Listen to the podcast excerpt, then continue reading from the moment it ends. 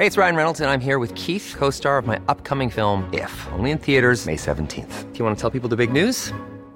All right, I'll do it. Sign up now and you'll get unlimited for $15 a month in six months of Paramount Plus Essential Plan on us. Mintmobile.com slash switch. Upfront payment of $45 equivalent to $15 per month. Unlimited over 40 gigabytes per month. Face lower speeds. Videos at 480p. Active Mint customers by 531.24 get six months of Paramount Plus Essential Plan. Auto renews after six months. Offer ends May 31st, 2024. Separate Paramount Plus registration required. Terms and conditions apply if rated PG. Heraldo Media Group presenta la información y el entretenimiento que usted necesita para estar enterado, también en su descanso. Informativo El Heraldo Fin de Semana, con Sofía García y Alejandro Sánchez, por El Heraldo Radio, con la H que sí suena y ahora también se escucha.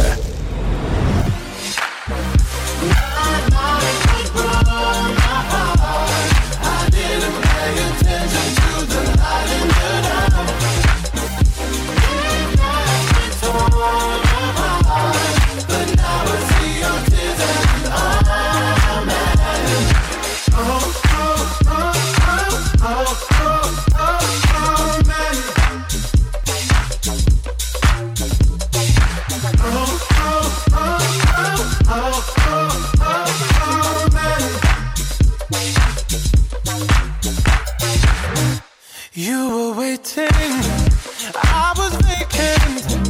You left me for mine. Then it hit me, you're relocating, and I need you by my side.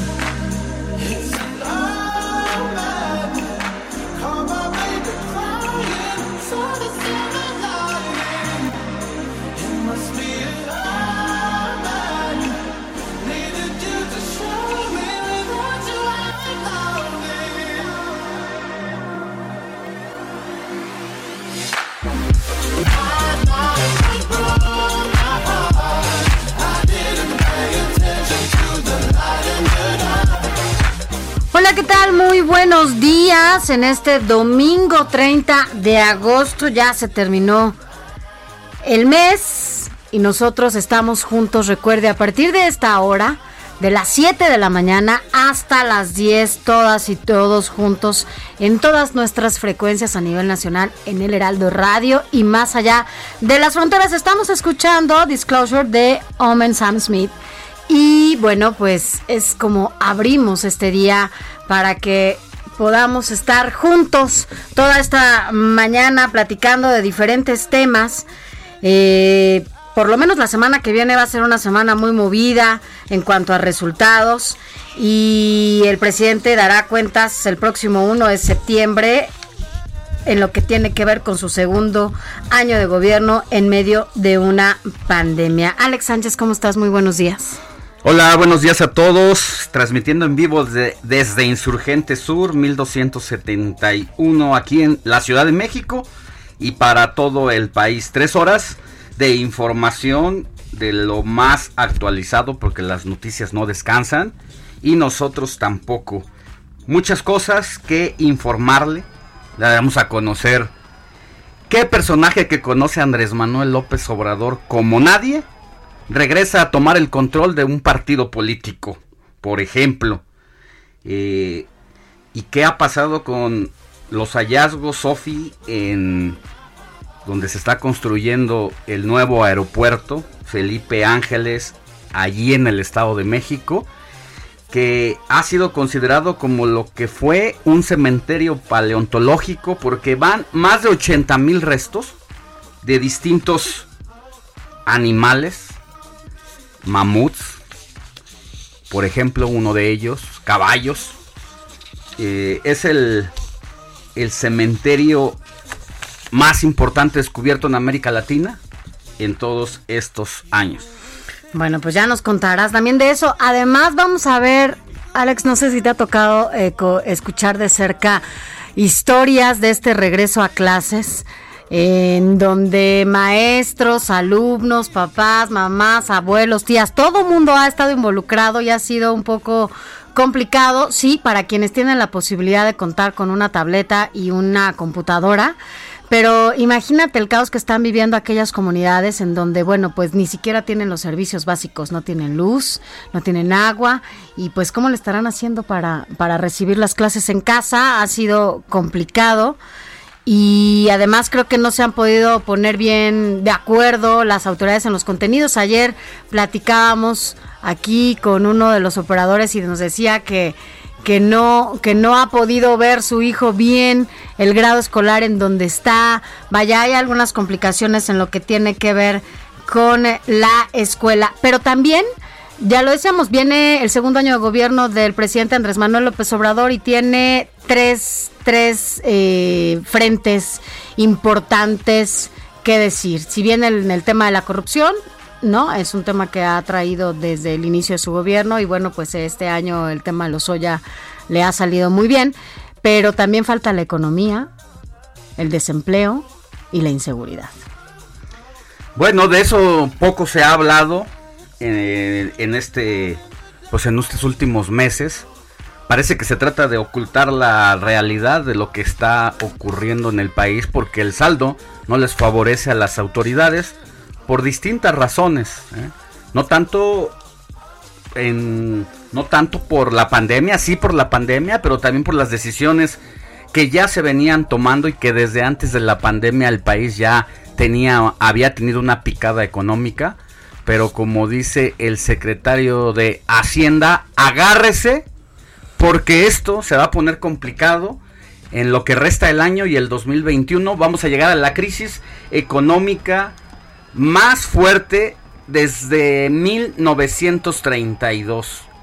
Así que el horno no está para bollos. Y mientras esto ocurre, de cara al segundo año de gobierno del presidente Andrés Manuel López Obrador, intentan distraer la atención todavía con la compra del famoso cachito de la lotería para el avión. Oye, pero hasta le entró el embajador de Estados Unidos. Bueno, a mí me gustaría que, se lo sacara, a ver que se lo saque el gobernador, el Embajador. embajador, de Estados Unidos. A ver, ah, ya, ya, me- ya ¿Qué va a imagínate tú, a- a el gobierno mexicano, a ver si es cierto que le va a entregar el avión. Pues porque seguramente el señor, pues sí se lo llevaría a Estados Unidos, no lo tendría aquí. Pues sí, ¿aquí para para? Donald Trump.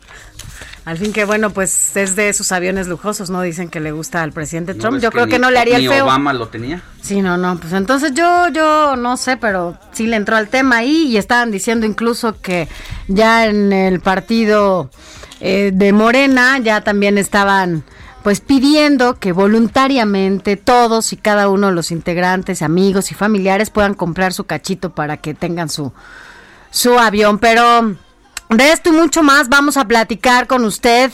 Eh, por favor, pónganse en, eh, pónganse en contacto con nosotros a través de nuestras redes sociales. Eh, platíquenos cómo le ha ido a usted en la economía, cómo le ha afectado a sus bolsillos. ¿Va al súper y paga lo mismo? ¿Va al mercado y paga lo mismo? Eh, ¿Cómo se ha visto afectado en este momento? También eh, todos los integrantes de su familia eh, aún están con su empleo, ya lo perdieron.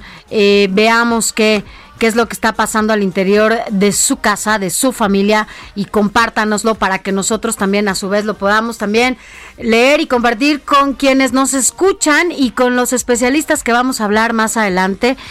Y bueno, pues todos juntos podamos buscar opciones para que las cosas no, no sean tan difíciles en su casa, con su familia. También cuéntanos cómo le ha ido en la escuela, qué tal, Eh, cuáles son eh, los niños, niñas y adolescentes que tienen casa y que están recibiendo educación a distancia, esta llamada homeschool, en donde, bueno, pues no ha sido fácil de llevar. Esto y mucho más vamos a platicar con usted, mi red social, mi Twitter, para que se ponga en contacto con nosotros, es Sofi García MX. Yo soy Alejandro Sánchez y mi Twitter para que me escriba Alex Sánchez MX.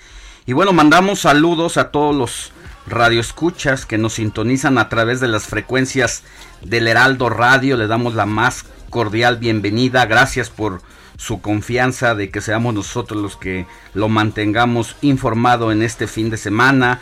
A todos los que nos sintonizan allá a través del al Valle de México a través del 98.5 de frecuencia modulada. En Guadalajara en el 100.3 de FM. En Monterrey por el 90.1. También en Tampico nos escuchan por el 92.5. Villahermosa por el 106.3. En Acapulco a través del 92.1. En todo el Estado de México, además de que nos pueden sintonizar por el 98.5, también a través del 540 de amplitud modulada. En Tijuana, hasta el norte, en la frontera, nos pueden escuchar por el 1700 de AM. En Ciudad del Carmen, Campeche, tenemos dos opciones a través del 101.3 de FM y el 950 de AM. En La Laguna nos escucha en el 104.3 de FM. Y también estamos del otro lado de la frontera norte, allá en el sur de los Estados Unidos, a través del Heraldo Radio McAllen por el 91.7 de FM. Y también nos puede escuchar allá mismo en el vecino país del norte, en el Heraldo Radio Brownsville, en el 93.5. Allá a todos nuestros paisanos y a toda la gente, a todos nuestros amigos que nos escuchan desde esta hora, les mandamos un saludo y un abrazo y arrancamos rápidamente con toda la información.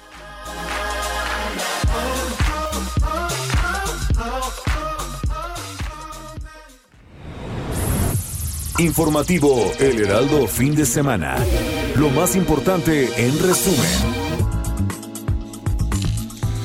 Mire, México tendrá que lidiar con las crisis gemelas más severas del último siglo, la sanitaria y la económica, así lo advirtió Arturo Herrera, secretario de Hacienda, y agregó que este año tuvimos tres amortiguadores que absorbieron el impacto del COVID. Uno son las coberturas petroleras, los fondos para los choques económicos y los guardaditos que tenía el gobierno. Sin embargo, dijo, el próximo año ya no los tendremos. A consecuencia del sismo del 19 de septiembre de 2017, alrededor de 24 mil familias de la Ciudad de México quedaron sin hogar. Esto lo recordó Claudia Sheinbaum, jefa de gobierno, al entregar dos inmuebles rehabilitados y uno construido en las alcaldías Cuauhtémoc, Benito Juárez y Coyoacán. Agregó que se invirtieron más de 51 millones de pesos tan solo en estas obras. Más adelante, Sheinbaum Pardo se pronunció abiertamente contra la, de la, en contra de la incorporación de los diputados federales Mauricio Toledo y Héctor Serrano a la bancada del Partido del Trabajo en San Lázaro. Añadió que ninguno de estos dos personajes abona a la cuarta transformación y que conseguir la mesa directiva no justifica la presencia de estos legisladores. José Luis Alomía, director de epidemiología de la Secretaría de Salud Federal, dio a conocer que hasta ayer sábado se tenían registrados en todo el país 63.819 fallecimientos a consecuencia de la pandemia del COVID-19. Agregó que ya son 591.712 los casos positivos de la enfermedad y que la disponibilidad de camas hospitalarias es del 65% de las 31.727 existentes. Este es el filo, el límite para que el país esté en semáforo rojo, pero ya veremos cuáles son las entidades que han transitado al semáforo naranja. Y las otras que van a transitar también a... Al amarillo, que ya son varios, Ajá, ¿eh? Son 10 estados. Este domingo se conmemora el Día Internacional de las Víctimas de Desapariciones Forzadas y al respecto el Observatorio Nacional Ciudadano de Seguridad, Justicia y Legalidad da a conocer que en México existen más de 30 mil cuerpos sin identificar en los servicios médicos forenses de todo el país y que se desconoce el número de personas que han sido víctimas de desaparición forzada e involuntaria. Empresarios sí, traficantes de influencias no. Así lo advirtió el presidente de la República al referirse al trato que mantiene con la iniciativa privada. Agregó López Obrador que es en buena su es buena su relación con hombres y mujeres de empresa, ya que dijo, juntos negociamos el nuevo tratado comercial entre México, Estados Unidos y Canadá. Además se mejoraron los salarios y se aceptaron que sean las mejores jubilaciones.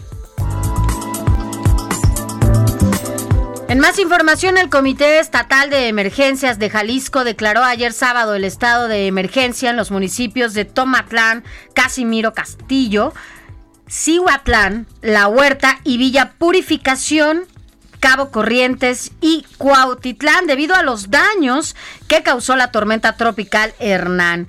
En estos lugares se registraron daños en los sectores carretero, educativo, hidráulico, de salud, turístico, urbano y de vivienda, además de que hay poblaciones incomunicadas.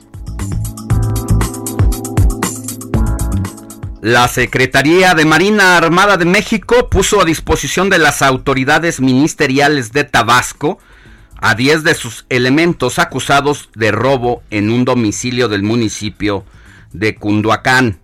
La dependencia añadió que el personal naval ingresó y sustrajo pertenencias de una vivienda, por lo que fueron denunciados por la ciudadanía y detenidos por la Guardia Nacional. Vámonos con la información internacional con Pepe Reyes. ¿Cómo estás? Muy buenos días. Hola Sofi, Alex, muy buenos días. Un saludo cordial al auditorio del informativo El Heraldo fin de semana. Pues crecen las protestas en diferentes partes del mundo.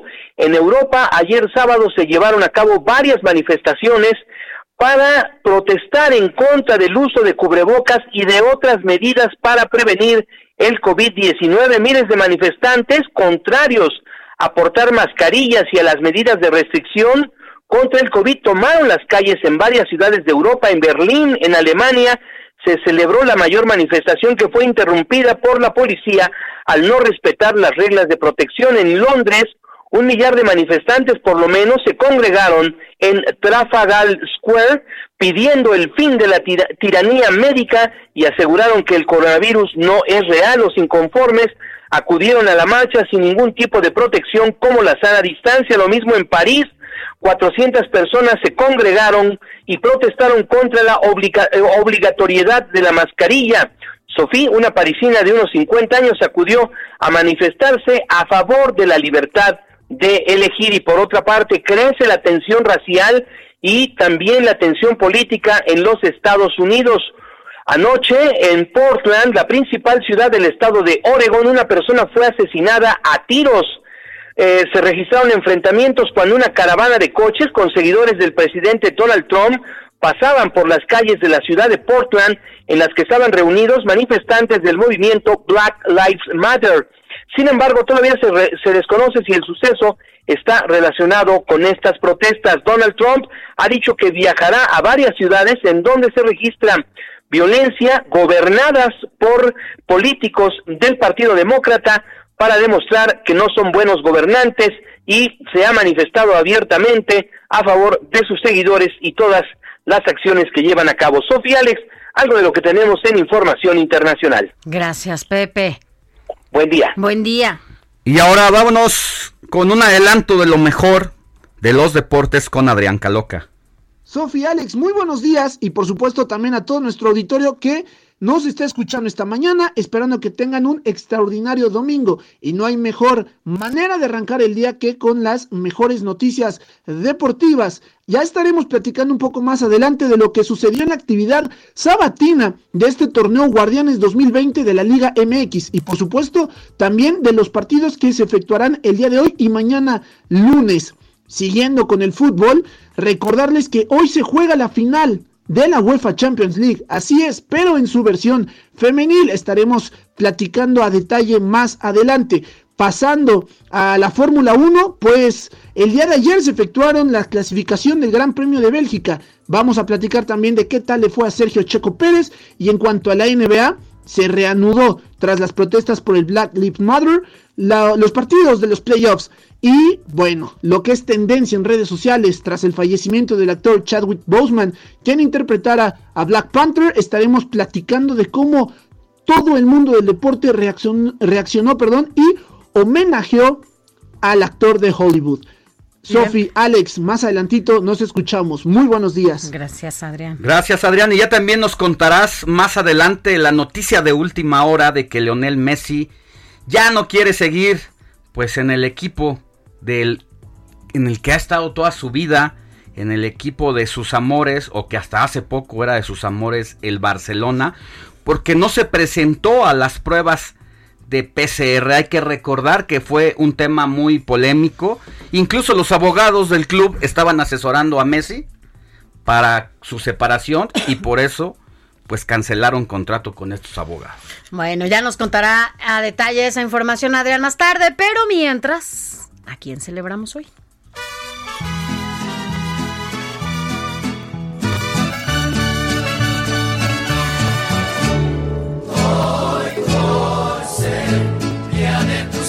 Santo, te venimos a cantar. Qué linda está la mañana en que vengo a saludar. Moni Reyes, ¿cómo estás? ¿A quién Hola. festejaremos el día de hoy? Claro que sí, Sofía, Alex, amigos Radio Escuchas. Pues antes que nada, esta felicitación es para la vida misma, ¿verdad? Hay que dar gracias porque amanecimos, porque vimos la luz del sol. Bueno, todavía nos vale, pero la vamos a ver. Y antes de decirles quiénes festejan el Santoral, les voy a decir que el Santoral Católico es el conjunto de personas reconocidas por la Iglesia Católica como santos o beatos en una fecha del calendario determinada. Y hoy, como todos los días, se celebra el reconocimiento de uno o varios santos. Hoy es 30 de agosto, ¿no? Bueno, pues el santoral cristiano festeja el santo de San Pamaquio. ¿Ustedes conocen a Pamaquio? Pues no, yo tampoco, pero se dice que era muy piadoso y ayudaba a los pobres, así es que por ahí pues debe de haber muchos pamaquios, ¿verdad? También festejamos, Sofía Alex, amigos, la onomástica de Bononio. ¿Bononio? Bononio. No. Fantino. Fiacrio. Gaudencia, es más conocido Gaudencia, ¿no? Por ahí debemos de conocer o tener alguna amiga. Gaudencia, Bueno. ok. Agilo, Pedro, Pedro yo sí. creo que Pedro sí, tenemos a mi amiguito Pedro Román allá en Cuernavaca. Rosa de Lima, así el nombre completo, Rosa de Lima. No, no. Joaquín, Ah, Joaquín sí. Sí, sí, sí. Vicente. Vicente también. Todos Y conocemos Vicente. finalmente, Sofía y Alex, pues tenemos a nuestro querido productor, Alfredo. Y es su Hoy es santo. el día así de es los que- Alfredos. Ah, hoy es su santo según el onomástico que tenemos de la Iglesia Católica, ¿no? O sea, el Beato Alfredo. Así es que, mi querido Alfredo, un abrazo y que suban las mañanitas, ¿no? Así es, felicidades a todos aquellos y aquellas que cumplan algún, eh, pues su cumpleaños, algún aniversario o que simplemente quieran celebrar algo el día de hoy. Un abrazo desde los micrófonos del informativo de fin de semana y bueno, pues aquí seguiremos celebrándolos. Gracias, Moni. De nada, nos escuchamos. Bye. Bye. Muchas felicidades a todos. Y bueno, nosotros aquí seguiremos eh, dándole a detalle la información a cada, pues a cada, acompáñenos hasta las 10 de la mañana, estaremos platicando con ustedes. Muchos son los temas, ya lo decíamos Alex, estamos a punto del segundo año de gobierno y muchos son los pendientes a pesar de los distractores. Así es, eh, 24 meses de administración del el gobierno de Andrés Manuel López Obrador y bueno, pues nunca se esperó una pandemia en este arranque de sexenio. Este, pues eso, eso es lo que significa que estemos nosotros poniéndole el foco a lo que ha sido esta, este tramo, esta, pues es la, la primera, tercera parte del gobierno, Dos años, ajá. dos años, La tercera. y vamos a tener eh, una entrevista con especialistas, con el doctor de la Cruz para que nos diga lo que representa esta crisis económica que ya anuncia eh, anuncia precisamente el secretario de Hacienda, Sofía. Así es, y le comentábamos que también comparta con nosotros cuál es su situación eh, a través de nuestras redes socia- sociales. Cuéntenos cómo le ha ido en este, en estos dos últimos años. Vamos a una pausa, no se vaya y seguimos con mucho más.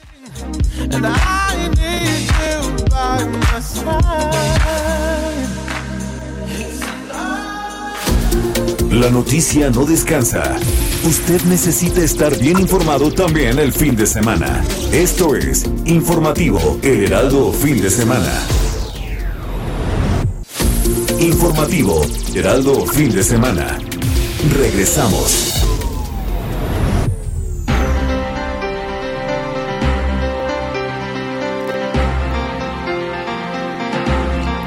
Siete de la mañana con 30 minutos. Y mire, la jefa de gobierno entregó tres obras para los damnificados del sismo del 19 de septiembre del 2017. Pero hay más información. Carlos Navarro, ¿cómo estás? Muy buenos días. Buenos días, les saludo con gusto a ustedes y el auditorio. Bien, como lo comentaba Sofía, la jefa de gobierno Claudia Sheinbaum en compañía del comisionado para la reconstrucción César Cravioto, así como los alcaldes de las distintas demarcaciones, entregaron lo- los edificios número 87, 88 y 89 que han sido rehabilitados y reconstruidos después de que se vieran afectados por el sismo del 19 de septiembre de 2017. Se trata de tres. El primero se entregó en la calle de Dinamarca, en la alcaldía eh, eh, Cuauhtémoc. El segundo se entregó en la calle de Heriberto Frías, en la alcaldía Benito Juárez. Y el tercero se entregó en la alcaldía Coyoacán, en la avenida Cafetales. Ahí fueron alrededor de 80 millones de pesos para que se, invirtieron en estos inmuebles y son a casi 100 familias, 100 familias que ya están regresando a su casa después de casi tres años de estar esperando volver después de lo ocurrido el 19 de septiembre de 2017. La jefa de gobierno, Claudia Sheinbaum, destacó que eh, a pesar de la situación, todos buscan que todos los eh, damnificados vuelvan a su hogar. Escuchemos. Pero fueron 24 mil familias que perdieron su vivienda el 17 de septiembre de 2019, 17, perdón, y nuestro objetivo es que a todos y a todas van a tener una vivienda digna. En algunos casos, inclusive, no pueden reconstruir en el mismo lugar donde vivían por la gravedad de la situación, por grietas que hay en el terreno, y estamos haciendo todo para construir un espacio digno en donde puedan vivir. Y bueno, para mantener la re- reconstrucción en la Ciudad de México, el gobierno en octubre próximo va a estar lanzando la venta de los primeros 100 departamentos que forman parte del programa de redensificación. Entonces el gobierno estará vendiendo departamentos para recuperar, buscan recuperar 4 mil millones de pesos para inyectar al fideicomiso de la reconstrucción. Y por otro lado, algo que resultó sumamente escandaloso este fin de semana y es que fue la adhesión de dos diputados eh, llamadas fichitas, como han señalado incluso algunos políticos. Se trata de Mauricio Toledo y Héctor Serrano, quien recordemos en la administración pasada, pues fueron señalados por actos de corrupción. Incluso Mauricio Toledo fue el responsable de reventar algunos actos públicos de la hoy jefa de gobierno cuando desempeñaba su campaña en 2018. Ante ello, la jefa de gobierno dijo no estar de acuerdo, pero eh, respetaba que los, el partido, el PT, hiciera ese trabajo. Escuchemos. No, yo no estoy de acuerdo. Eh, me parece que el fin no justifica los medios, que nosotros luchamos muchos años por hacer política de una manera distinta y no veo por qué el poder no es el poder por el poder, es el poder para transformar a la sociedad, eh, transformar la realidad en la que vivimos para mejores condiciones de vida de todas y de todos, disminuir desigualdades.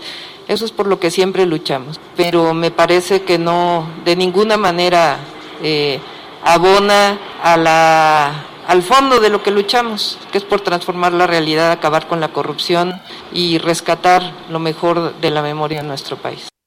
Y bien, la avaricia tanto de Fernández Noroña como del propio Partido del Trabajo para buscar la mesa directiva de la Cámara de Diputados estuvo por encima de los principios de la cuarta transformación, reconoció la jefa de gobierno. La información que les tengo. Gracias, Carlos. Buen día. Hasta luego, buen día. Y vámonos a más información, Alex. Eh, resulta que en Jalisco, bueno, pues Pues se declara el estado una- de emergencia ya en varios municipios de la costa afectados por la tormenta tropical Hernán. Y para que nos dé todos los detalles, está en la línea telefónica nuestra querida compañera Adriana Luna, corresponsal allá en Jalisco. Adriana, buenos días, ¿cómo estás? Mi querido Alex y mi querida Sofía, les mando un fuerte abrazo a ustedes y al auditorio. Pues fíjense, fíjense que la tormenta tropical Hernán, a su paso por Cihuatlán y las costas eh, norte y sur de Jalisco, trajo tal cantidad de lluvia que en 50 años no se había registrado.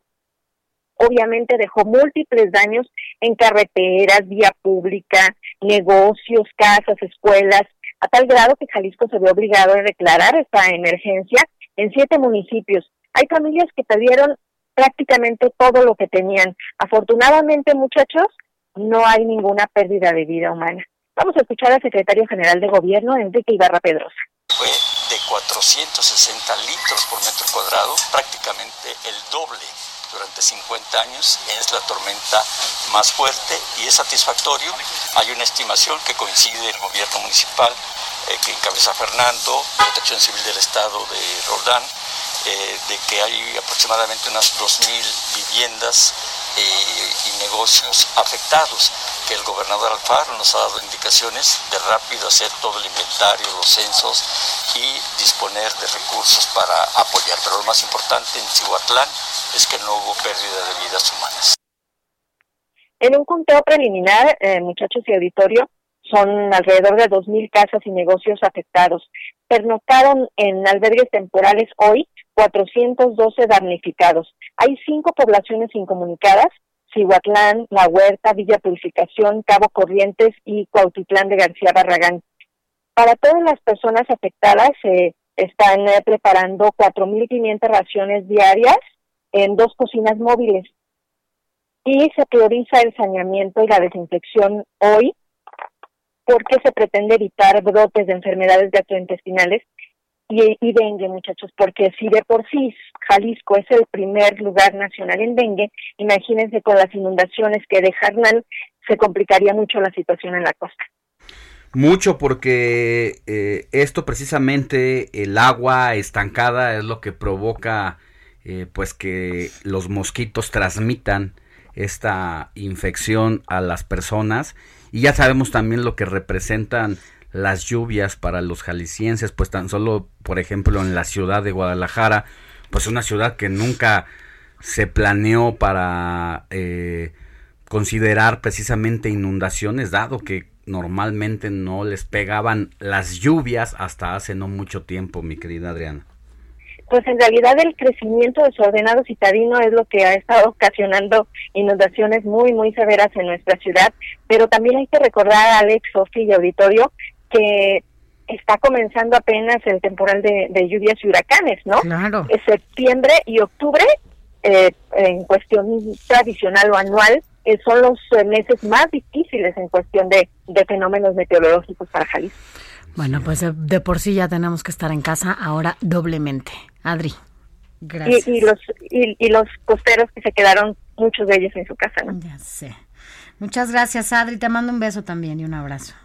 Buen fin de semana a todos. Y ahora vámonos a los deportes porque ya está listo Adrián Caloca para que nos dé lo último de lo último en esta materia. Mi querido Adrián, buenos días. Buenos días, Alex, ¿cómo estás?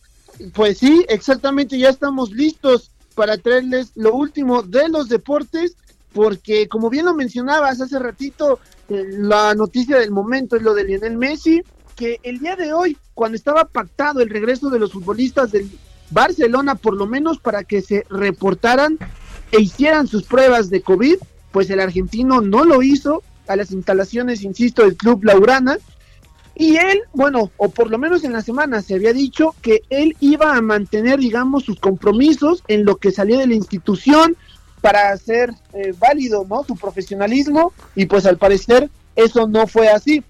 Hay que recordar que el pasado martes eh, mandó un burofax, es lo que se supo a la directiva del, de esta institución, haciendo saber su, su intención de salir del equipo y con ello se activaría la cláusula número 24 en su contrato que esta indica que podría salir gratis. Sin embargo, el Fútbol Club Barcelona eh, va a pelear que dicha cláusula solamente se activaría antes del 10 de julio de cada año, por lo cual dicha fecha obviamente pues ya pasó y tendría ya que salir por una cláusula ya de dinero que es la mayor de todos los jugadores, puesta en 700 millones de dólares. Yo creo que ya le hace falta un cambio de equipo a Leonel Messi. Eh, él mismo lo ha manifestado. Y tenerlo ahí después de cuántos años lleva ahí en, en el equipo, mi querido Adrián.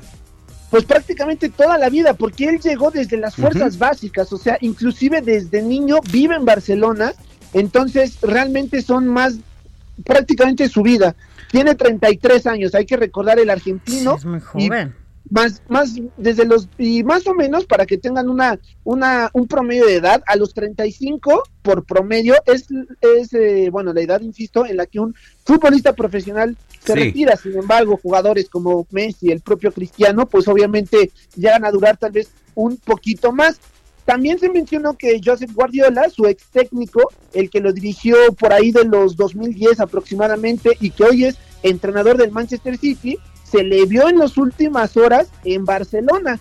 Se, se rumora que justamente, eh, bueno, ya tenía apalabrado eh, este Lionel Messi su llegada a dicho conjunto inglés y se rumora que Guardiola, si bien es nativo de esta ciudad, pues también fue a platicar con el argentino para terminar, eh, bueno, algunos, eh, con, bueno, la negociación, ¿no? Para que llegue al conjunto Citizen, como también se le conoce, y pues bueno, indudablemente sería el bombazo del siglo, ¿no? La llegada de Lionel Messi al Manchester City, que es el equipo a donde apunta. También se rumoraba que podría llegar al Paris Saint Germain, sin embargo, él tiene todo decidido para que fuera al City, porque también ahí juega un amigo suyo entrañable, que aparte Messi es padrino de su hijo, me refiero a Sergio El Kun Agüero, compañeros también de la selección argentina, entonces todo está dicho, también en las en los últimos días, en las redes sociales conocidas de dicho jugador, Sergio Kun Agüero, eran Sergio Kun Agüero 10 y se le quitó ya el 10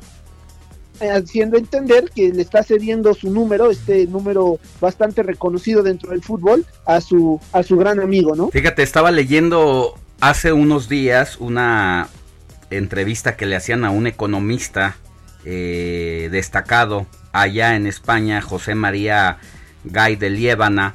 Eh, él decía que la salida de Messi del Barcelona representaba un descalabro para la economía de España porque su impacto económico, más en este momento de recesión mundial, representaría algo así como un descalabro de 50 millones de euros de inmediato, pero eh, todo lo que mue- mueve Messi alrededor de su figura, los patrocinadores, las marcas allí, tan solo en Barcelona, por eso es que la decisión personal de querer dejar este equipo, pues pone a temblar a muchísimos, ya que pues también eh, eh, incluso decían que Luis, Sa- Luis Suárez cuando se fue, pues eh, del equipo, tuvo el sistema tributario pues alrededor de una pérdida económica de 15 millones de euros. Ah, son cosas aparentemente que eh, para las finanzas públicas de un país aparentemente son poquitas, pero en este momento de, insisto, de desaceleración económica por el, la pandemia del COVID-19, pues muchos no quieren dejar ir por eso al propio astro del fútbol, el argentino Leonel Messi.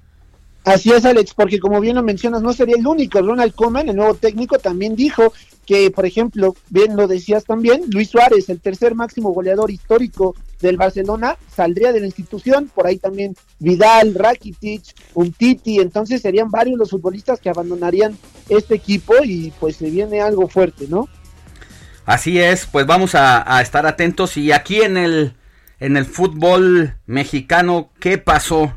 Por fin pudimos dejar la derrota atrás, mi querido. Así Adrián es, por. Así es justamente, mi queridísimo Alex. Por fin íbamos perdiendo 1-0, pero al final las Águilas del América se impusieron en San Luis dos goles a uno. Chivas y Puebla empataron sin goles y finalmente Cruz Azul goleó en la cancha del Azteca 3-0 al Necaxa. Hoy Puma recibe a mediodía Tijuana. Santos a las 7 de la noche con 6 minutos recibe a Querétaro y para cerrar la jornada dominical a las 9 con 6 Juárez visita a Rayados de Monterrey. Mañana lunes es el cierre a las 9 con 5 León recibiendo al Atlas. Hoy juegan entonces mis dos equipos, los Pumas y Querétaro. Así es, justamente Puma recibiendo a Tijuana y Querétaro visitando a Santos, Sofi. Muy bien, muy bien, Adrián. Está bien, Adrián, es. pues estamos pendientes, nos escuchamos. Claro que sí, más adelante les tenemos mucho más información. Que tengas buen día. 7:45 de la mañana. Recuerde, yo soy Alejandro Sánchez y mi Twitter para que me escriba Alex Sánchez MX. Y yo soy Sofía García, mi Twitter arroba Sofía García MX y nos estás escuchando a través de El Heraldo Radio. Informativo El Heraldo fin de semana con Sofía García y Alejandro Sánchez. Síganos.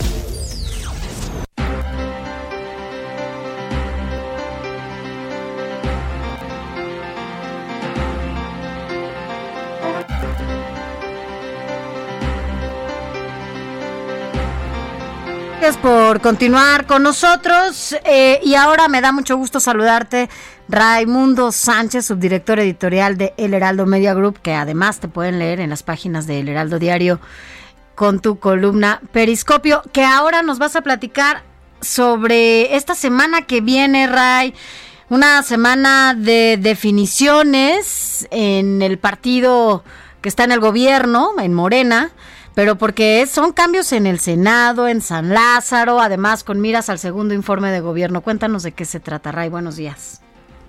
Sofi, buenos días, un gusto saludarte a ti y a todo el auditorio. Pues en efecto vienen pues este días este pues muy agitados para para el partido en el poder y por, por ende para México. Eh, primero, Sofi, te platico rápido.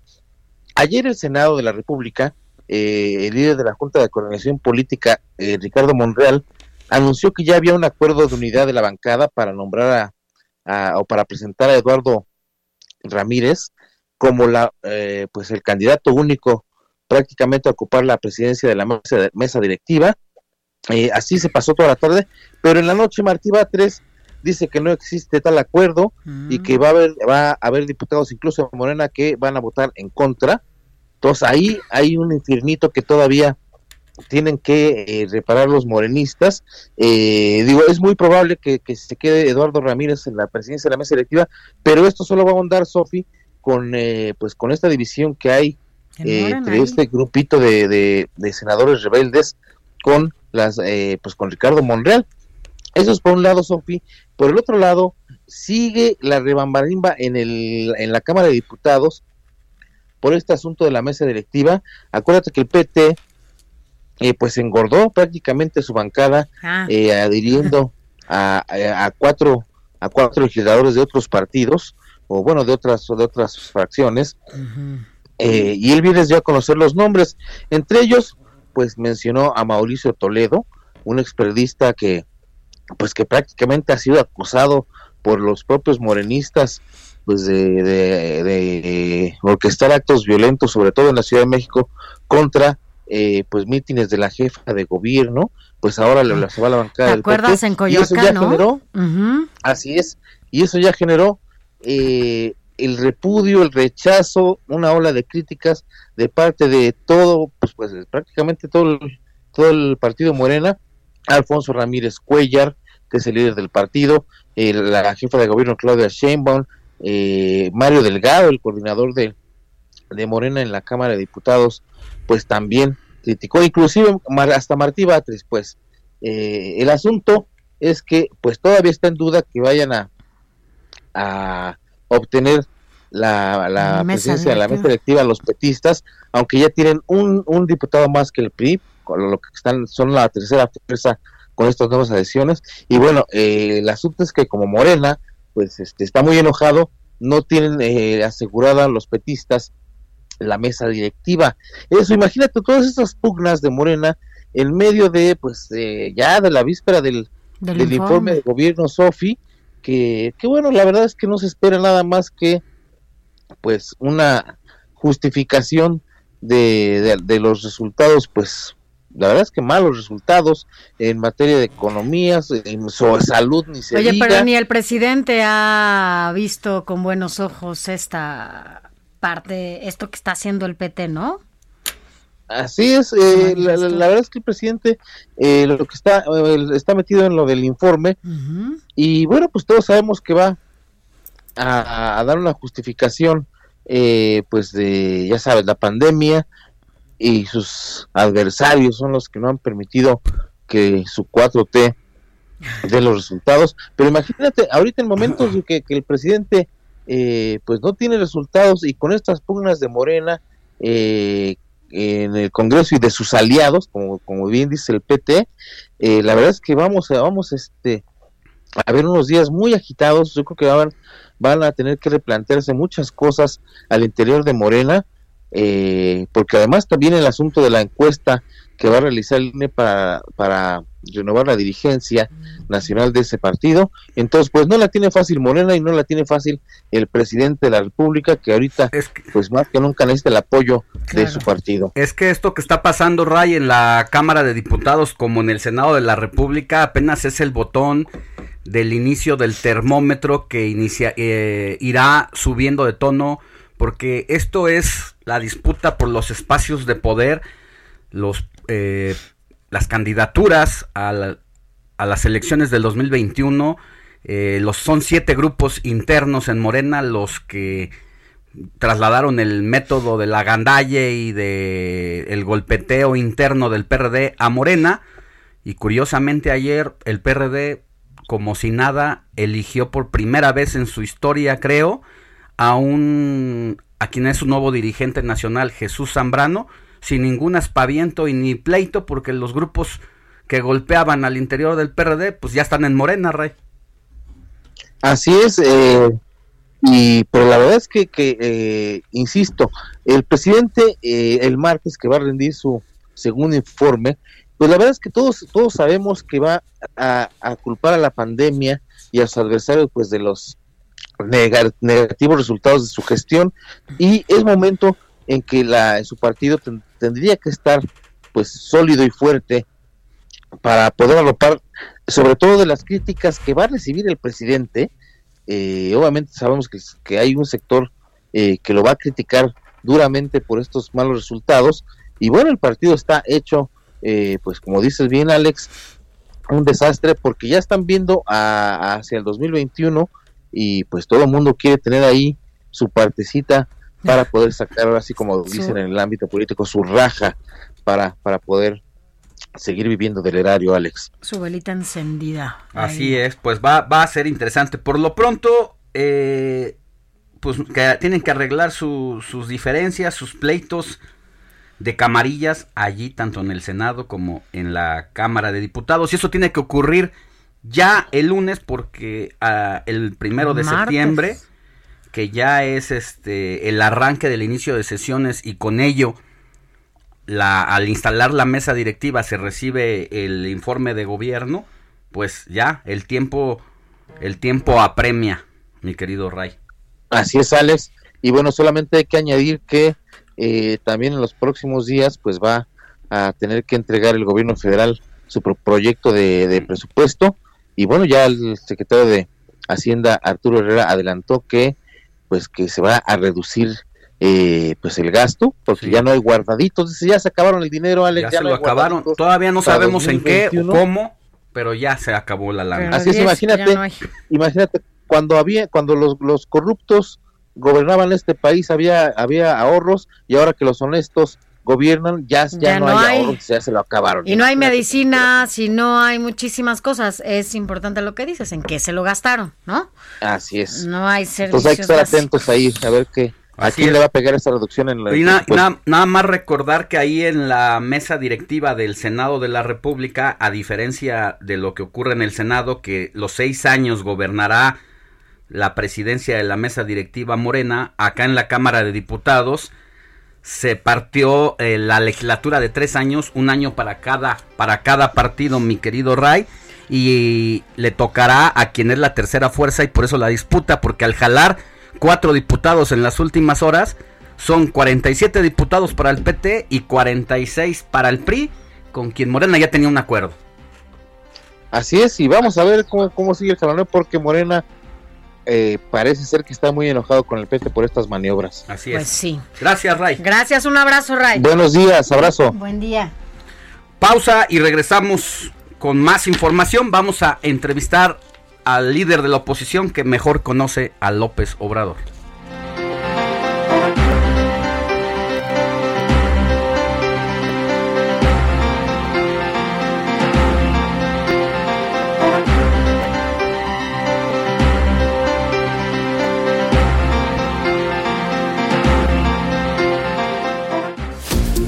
La noticia no descansa. Usted necesita estar bien informado también el fin de semana. Esto es Informativo El Heraldo Fin de Semana. Informativo Heraldo Fin de Semana. Regresamos.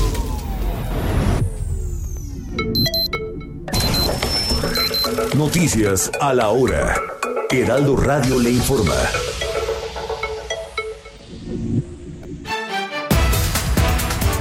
Hola, ¿qué tal? Muy buenos días. El Centro de Monitoreo del Gobierno de la Ciudad de México reporta que servicios de emergencia atienden un incendio al cruce de Avenida Hidalgo y la calle 2 de Abril en la colonia Guerrero, por lo que el tránsito vehicular en esa zona se encuentra suspendido. Por otra parte, añadió que se registró una volcadura en el cruce de Eje 5 Sur y la calle de Santa María en la colonia Patlaco de la alcaldía Iztapalapa. Se menciona que los servicios de emergencia ya están brindando apoyo a los afectados. El Servicio Sismológico Nacional reporta que a las 6 de la mañana con 47 minutos de hoy domingo se registró un temblor de 4.2 grados de intensidad cuyo epicentro se localiza o se localizó a 43 kilómetros al noroeste de Ciudad Cuauhtémoc en Chihuahua. La tormenta tropical Isel se degradó la madrugada de este domingo a depresión tropical y se localiza frente a la costa occidental de Baja California Sur. El Servicio Meteorológico Nacional informó que este fenómeno climatológico produce lluvias con chubascos, rachas de viento de 50 a 60 kilómetros por hora y oleaje de 1 a 2 metros en las costas de Baja California.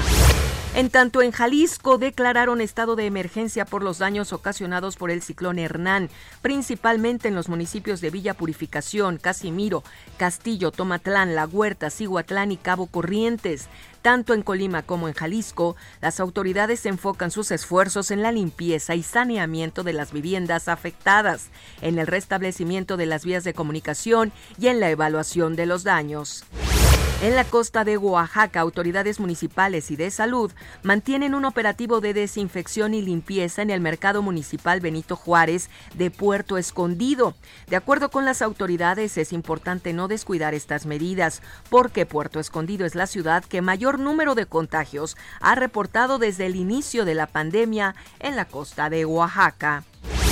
Y cambiando de tema, ¿saben ustedes cómo donar las llaves que ya no usamos para crear el Paseo de las Heroínas en la Ciudad de México? Dani Rivera tiene el detalle de la información. Dani, adelante, buenos días. Gracias, Moni. Muy buen día. Así es. El gobierno de la Ciudad de México convocó a todos los capitalinos a donar todas las llaves viejitas que ya no o que ya no usen para elaborar, como ya lo dijiste, las estatuas del Paseo de las Heroínas que recorrerá la Avenida Reforma desde el Ángel de la Independencia al Bosque de Chapultepec.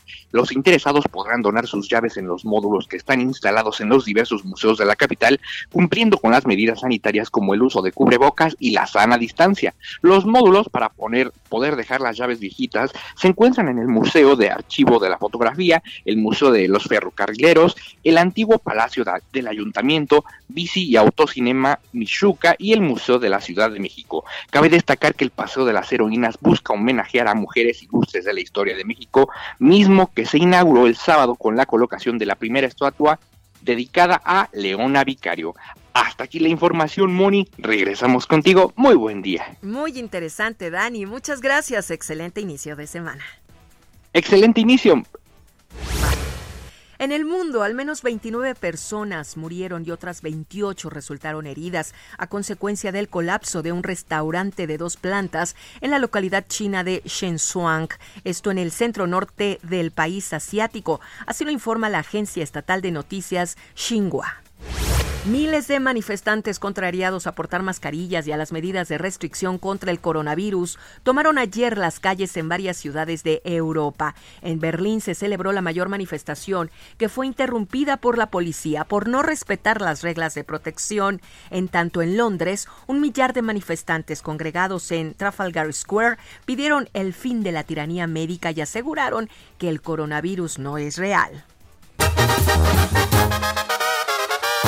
Amigo, soy un taquero alegre y simpaticón Que me gusta el cotorreo para alegrar mi corazón.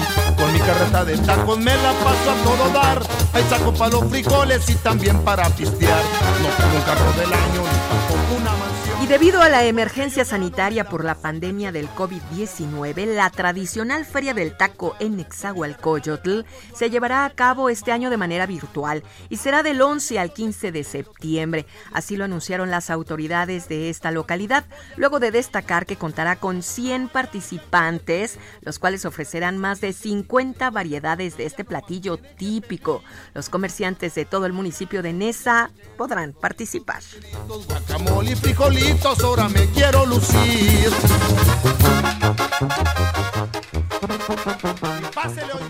8 de la mañana con 5 minutos. Realización Alex Muñoz, voz Mónica Reyes. La invitamos a que continúe todavía aquí con nosotros hasta las 10 de la mañana porque hay noticias, entrevistas, comentarios y mucha, mucha información en el informativo que conducen Sofi García y Alex Sánchez. Gracias.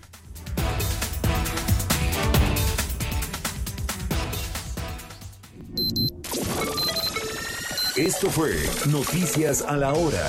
Siga enterado.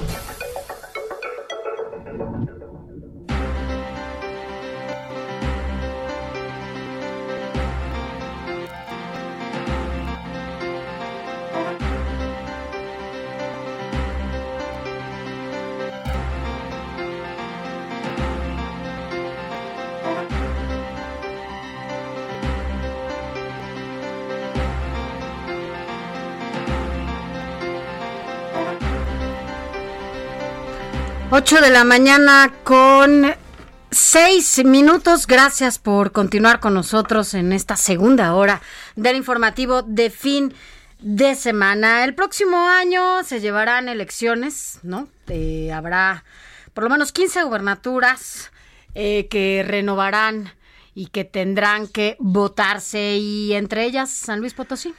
Sí, sobre todo también, pues la situación que está viviendo eh, el Estado ha sido complicada en materia de seguridad. Es una de las principales exigencias, pues, de la ciudadanía de todo el país, pero el caso específico de San Luis Potosí, eh, los ciudadanos de allá eh, han registrado eh, mayores índices delictivos y por eso agradecemos que en la línea telefónica esté eh, pues quien es también senador de la República, eh, Octavio, Octavio Pedrosa Gaitán. Querido ex senador, buenos días, ¿cómo está? Eh, Alejandro, buenos días. Sofía, qué gusto saludarles este, esta mañana de domingo. Me da un gran gusto Sí. poder tener comunicación con ustedes y su amplísimo auditorio. Gracias, igualmente. Pues platíquenos cómo está viviendo esta situación en materia de inseguridad eh, el Estado y qué es lo que necesitan, eh, se necesita pues para llegar a una pacificación. Pues bueno, mira, yo creo que los potosinos hemos vivido y siempre hemos estado acostumbrados a eh, convivir y vivir en un escenario de paz y de tranquilidad que lamentablemente en los últimos tiempos, en las últimas semanas particularmente, pues se ha trastocado este bienestar que los potosinos demandamos. En los últimos tiempos, nuestro Estado ha venido registrando un incremento muy importante en prácticamente todos los renglones del semáforo delictivo. Hoy nuestro estado se encuentra ubicado en el lugar 31 en la percepción de inseguridad, es decir, nosotros los potosinos hoy estamos viviendo con temor, con miedo de salir a la calle, de ir a comer a un restaurante, de ir de compras o dejar tu casa eh, por algún momento, porque los índices de robo en casa habitación, de asaltos en la calle, el índice de homicidios dolosos se han disparado. Y los potosinos no estamos acostumbrados a vivir de esta manera. Por eso hoy la gran demanda ciudadana es que las autoridades de los tres órdenes de gobierno asuman con toda responsabilidad este fenómeno, que de alguna manera se explica como una consecuencia de lo que estamos viviendo en el tema de, de salud. Hay un gran número de desempleados, hay mucha gente que se ha quedado sin sustento, pero esto se ha traducido lamentablemente en un desquebrajamiento del tejido social. En ese, Y en ese sentido, el gobernador, eh, las autoridades correspondientes, ¿qué han hecho? ¿Qué ha pasado con este tema? Porque si bien es cierto, eh, la seguridad, la inseguridad se ha agudizado por, por el desempleo, bueno, pues las autoridades tendrían que estar llevando a cabo una estrategia paralela, ¿no? Lamentablemente, pese a los esfuerzos que el gobernador ha intentado eh, desarrollar a través de, del impulso a las microempresas, a cuidar el empleo, es un fenómeno que ha rebasado a las autoridades. Y lo que más preocupa es que no existe una coordinación efectiva entre los tres órdenes de gobierno. Vemos cómo las autoridades municipales no le han prestado la suficiente atención en el, en el orden preventivo, en la vigilancia en las calles, el cuidado de las colonias. Eh, no ha habido una coordinación efectiva y esta es la principal causa. Lamentablemente también hemos visto que el crimen organizado, delitos de alto impacto, también se han venido asentando en nuestro estado. Hoy vemos ejecuciones que no, que no estábamos acostumbrados a vivirlas y esto pues exige una responsabilidad y considerar como lo más prioritario para la autoridad, que es el restablecer el orden público. A ver, el mes de julio pasado, a reserva de esperar el corte de este mes de agosto en materia de, de inseguridad, pero pues los enfrentamientos entre grupos criminales incluso cobraron el mayor número de víctimas allá en la entidad y esto de acuerdo al reporte oficial del secretario ejecutivo del Sistema Nacional de Seguridad Pública y eso es lo que ha empujado a que la en materia de percepción pues eh, su entidad esté en el sótano del sótano. Sí, es correcto. Con datos oficiales del propio Secretariado Ejecutivo del Sistema de Seguridad, nos ha ubicado, como bien señalas, y esto es vergonzoso, en el sótano de la, de la, del ranking, de, de la clasificación de los estados en el país. Y esto, bueno, evidentemente ha puesto los focos eh, en rojo, porque hoy los ciudadanos vivimos con miedo, la sociedad tiene temor de realizar sus actividades eh, pues normales dentro de lo que cabe en esta circunstancia compleja. Y esto es efectivamente lo que exige que por parte de la ciudadanía una mayor eh, atención, una mayor eh, trabajo coordinado de las autoridades de los tres órdenes de gobierno. No, lamentablemente no hemos visto resultados de, de, estrategias, de protocolos que nos permitan vivir a los potosinos con mayor tranquilidad. Y el crimen organizado está tomando ahora San Luis Potosí. Dada su situación geográfica, esto juega un papel fundamental.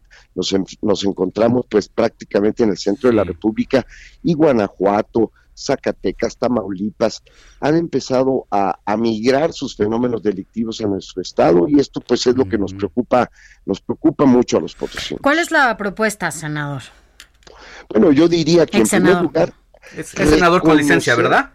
Sí, ex senador. Con, con, yo fui senador con... hasta la legislatura anterior Ajá. y fui ah, alcalde, ya, del, fui alcalde de San Luis Potosí, por eso sé de lo que hablo. Eh, la, la, actitud y la estrategia de las autoridades tiene que tener una amplia coordinación. Y a mí me parece que lo primero que se tiene que hacer para resolver un problema de esta magnitud es reconocer que existe. No se puede barrer la basura y ponerla abajo de la alfombra. En tanto no se reconozca que el problema existe, no va a haber forma de que se afronte y que se propongan pues las acciones, las estrategias para combatir la inseguridad. No se puede minimizar, no se pueden, eh, digamos, disminuir deliberadamente las, los datos y la información y en función de eso hacer una amplia coordinación entre las entidades, entre los órdenes de gobierno estatal y municipal particularmente, con el apoyo de fuerzas federales, pues para tratar de brindar una mayor seguridad. La seguridad es un fenómeno de percepción. Si bien los delitos existen, no hay nada más grave que la sociedad viva con temor. Se percibe un estado inseguro, estamos en semáforo rojo ya en este ranking nacional, lo que está desalentando a la inversión, desalentando al, al flujo de turismo y lamentablemente los comercios, las casas de habitación hoy están sufriendo eh, pues eh, la violencia en, estos lugares específicamente. Y esto pues es algo que de manera muy amplia sociedad y gobierno debe de, abordar con toda responsabilidad. La, la sociedad también tiene un papel que jugar. También tenemos que ser solidarios y aprender a cuidarnos entre nosotros mismos, los ciudadanos, los vecinos, los colonos. Eh, tenemos que ser mucho más eh, solidarios y preocuparnos por lo que le ocurre a cualquier potosino. ¿Se lanzaría entonces usted por la- a, a la candidatura por su partido, el PAN, a la gubernatura de San Luis Potosí?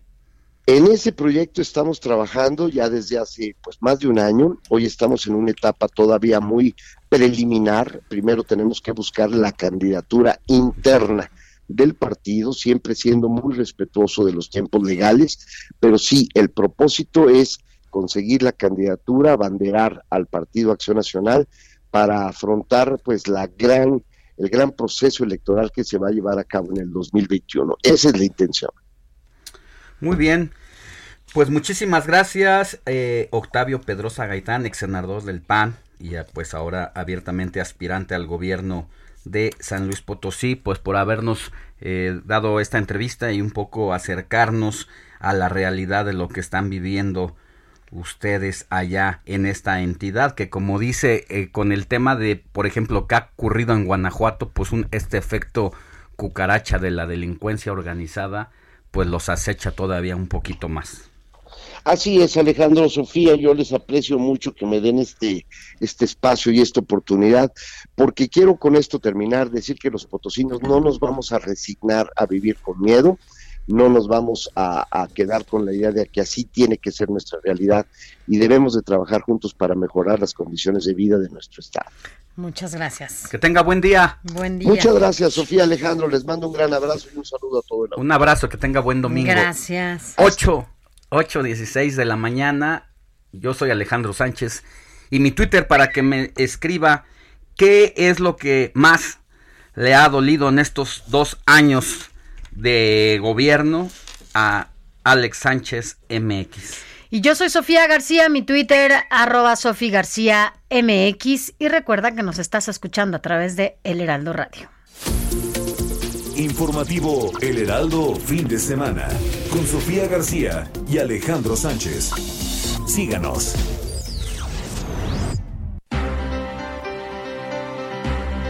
Ocho con 17 de la mañana y vámonos a otros temas. Y es que, mire usted, eh, en tiempos de COVID o no, el tema de la fidelidad siempre es un tema que causa, ¿no? Mucha polémica.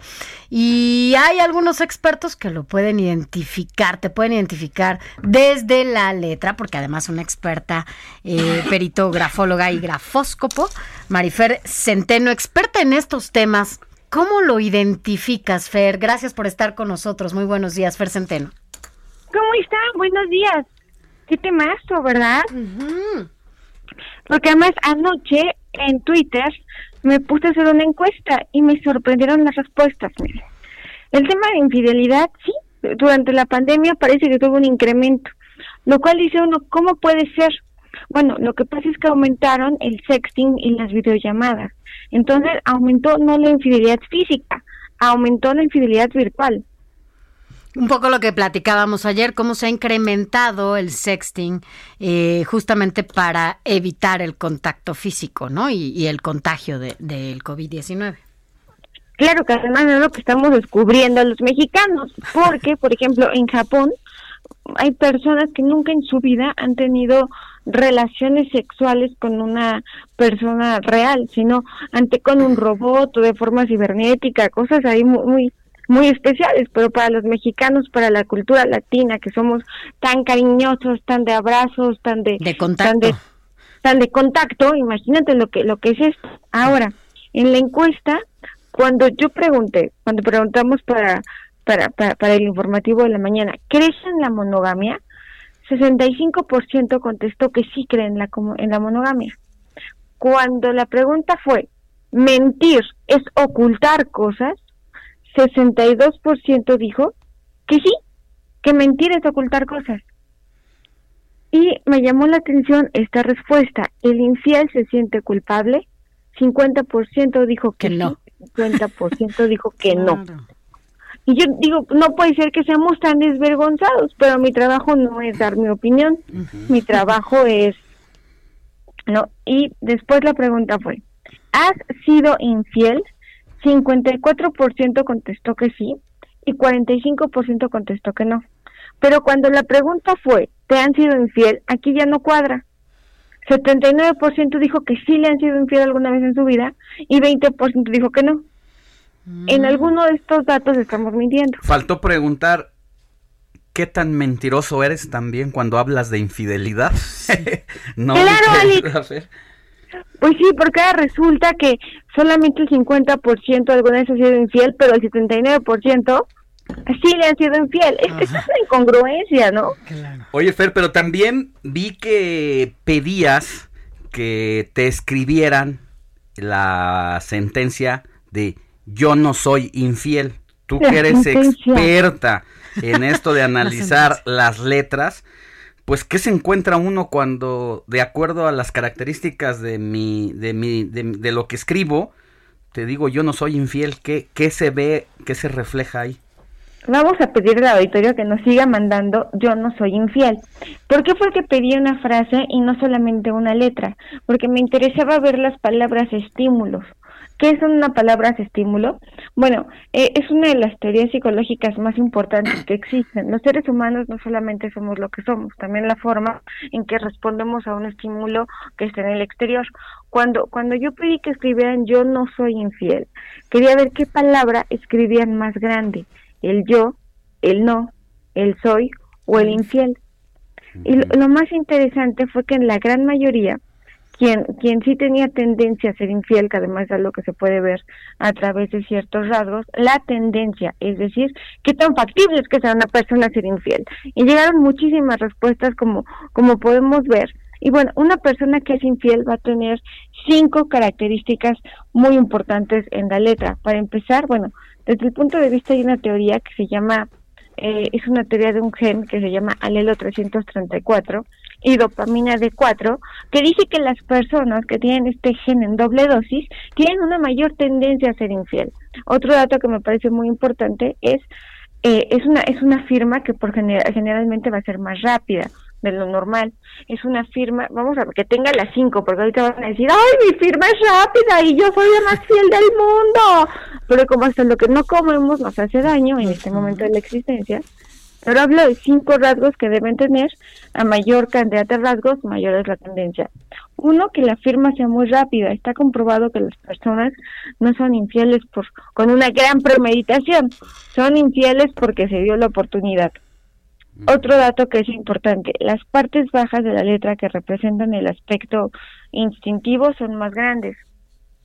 Otro dato que también es muy importante para detectar un infiel, la zona media es más pequeña que las partes, la zona media es más pequeña y aparenta ser una firma grande, grande, grande. Otro rasgo que es importante, la escritura es hacia la derecha. ¿Por qué? Porque no saben decir que no, absolutamente nada, y generalmente tienen una línea debajo de la firma. Es- estos son cinco rasgos para una persona que es infiel. Pero aquí me llamó la atención, cuando categóricamente ponían el no más grande, que fue lo mínimo, son personas con, con un gran autocontrol y que no son infieles fácilmente. Cuando fue el infiel la palabra más grande, o sea, la palabra infiel es más grande, es la palabra que más les preocupa y que más les ocupa, ¿no? Entonces, ahí podemos ver qué les está preocupando. Una persona que escribe hacia la izquierda y despacio va a tener menos tendencia a ser infiel, no porque te quiera mucho, sino porque tiene miedo. Una persona que escribe muy redondo y muy grande va a involucrar muchísimo las emociones y le va a costar más trabajo ser infiel. Es decir, no sería una infidelidad de una de una sola ocasión, sería una infidelidad de más tiempo, una infidelidad donde realmente esta persona va a Claro. involucrar el aspecto emocional. Pues ahí está, ya vi muchas de las firmas que te enviaron y la verdad es que sí hay algunas gigantes, otras raras, otras chuecas, hay de todo, porque la verdad es que nadie escribimos igual y nunca, eh, aunque pasen los días, pues lo hacemos de la misma forma. Así que bueno, pues ya sabe usted las características, Marifer, como siempre, es un gusto escucharte, gracias por estar con nosotros y bueno, pues que sigan escribiendo en tu Twitter. ¿Cuál, tu- cuál es tu red? Es arroba grafocafé y mi WhatsApp es 5565-799813. Gracias, Fer, te mando un Gracias. abrazo y un beso. Gracias, Fer. Los quiero, gracias por todo. Abrazo. Bye. ¿Recibirá o no el registro el partido de la maestra Albaster Gordillo? De eso y más al volver de esta pausa.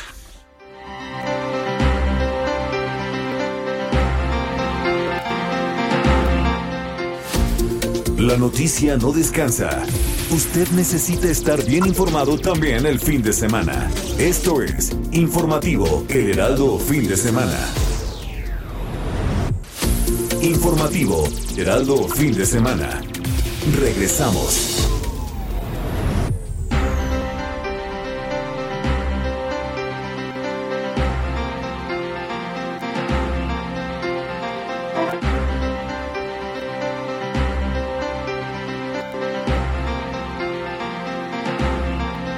Gracias por continuar con nosotros. Son las 8 de la mañana con 30 minutos. Y mire, ayer en la noche el PRD escogió nuevo dirigente nacional del partido.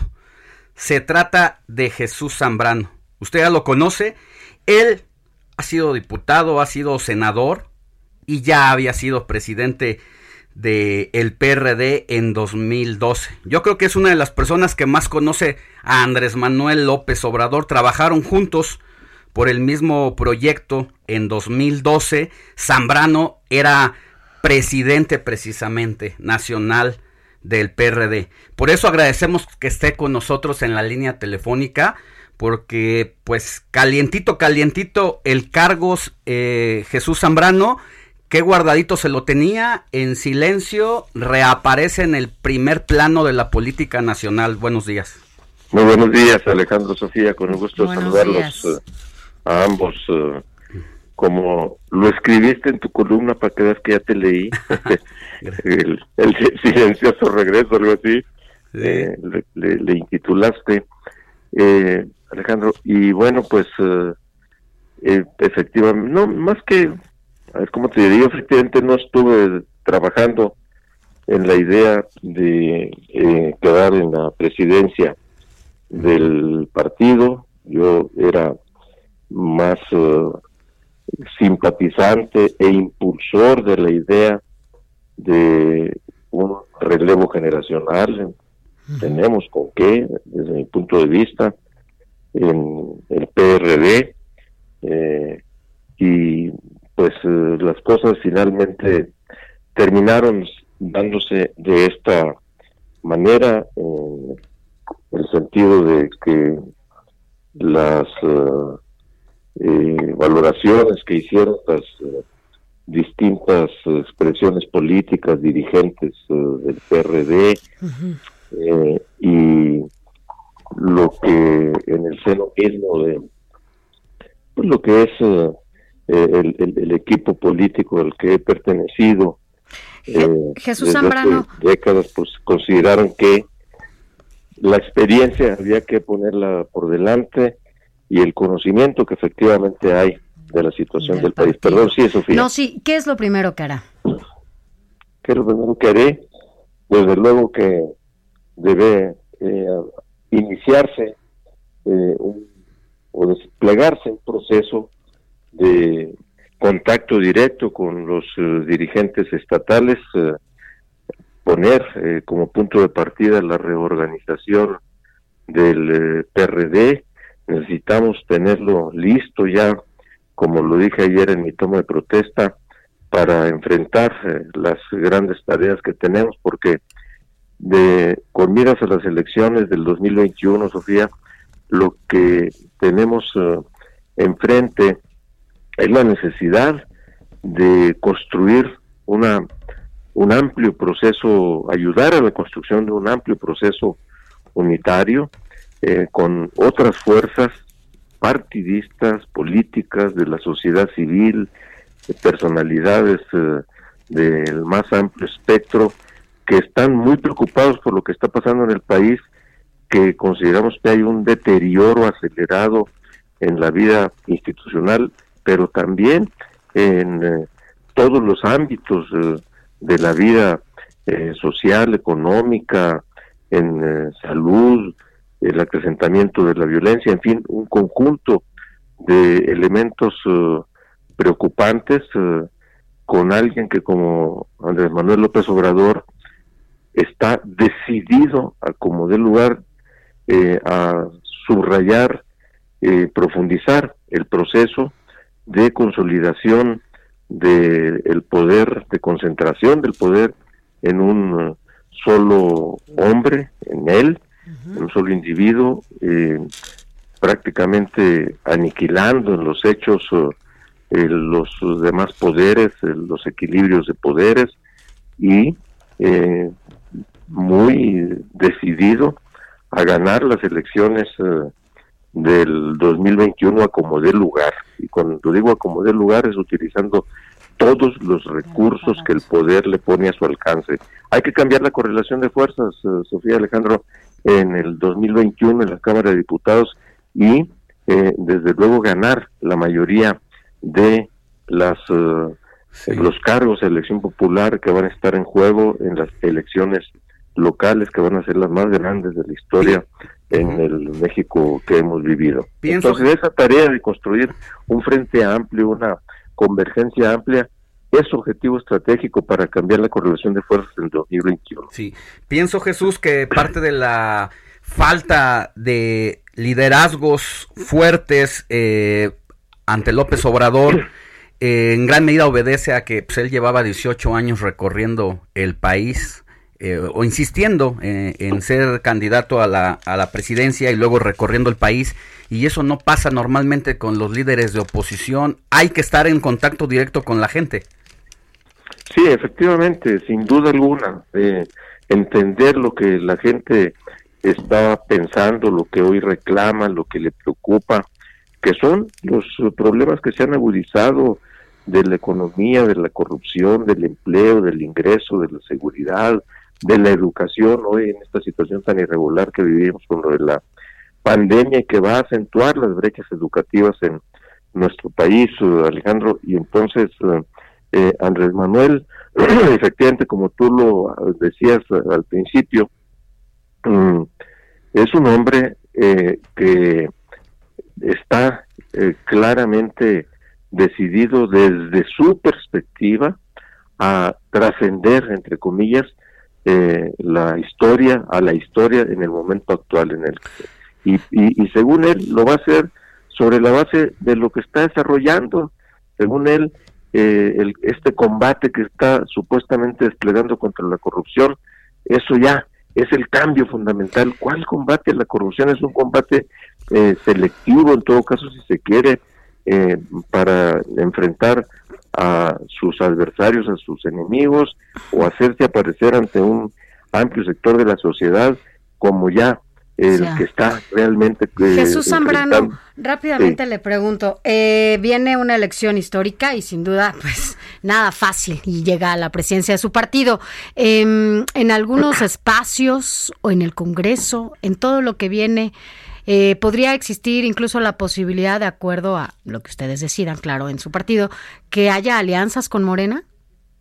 No, yo no, no, al contrario, yo, eh, el, aquí sí, en términos electorales, eh, Sofía, el enemigo a vencer, políticamente hablando, el adversario que vamos a tener enfrente, se llama Morena, se llama eh, autoritarismo expresado en López Obrador, se llama eh, todo lo que significa el riesgo de tentaciones y ahondamiento de las mismas, de tentaciones dictatoriales, eh, totalitarias. Eh, y si, si, nos, si estamos buscando, poniendo en el centro, estamos buscando la conformación de un amplio frente, de una amplia convergencia eh, opositora con contenido eh, democrático que recoja las cosas más sentidas de la gente, entonces lo estamos haciendo porque hay un, hay alguien a, a quien hay que detener, que hoy se siente o cree que es invencible y que es López Obrador con su partido.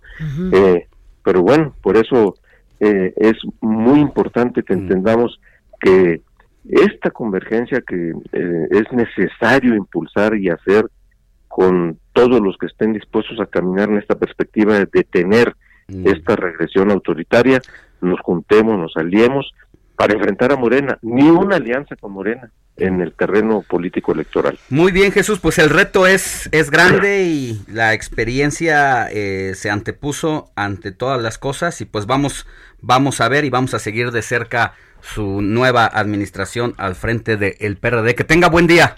Gracias. Igualmente, muy buenos días, gracias a ustedes, eh, Sofía y Alejandro. Gracias, buen día. Buen día. Yo soy Alejandro Sánchez y mi Twitter para que me escriba Alex Sánchez MX. Y yo soy Sofía García, mi Twitter, arroba Sofía García MX, y nos está escuchando a través de El Heraldo Radio.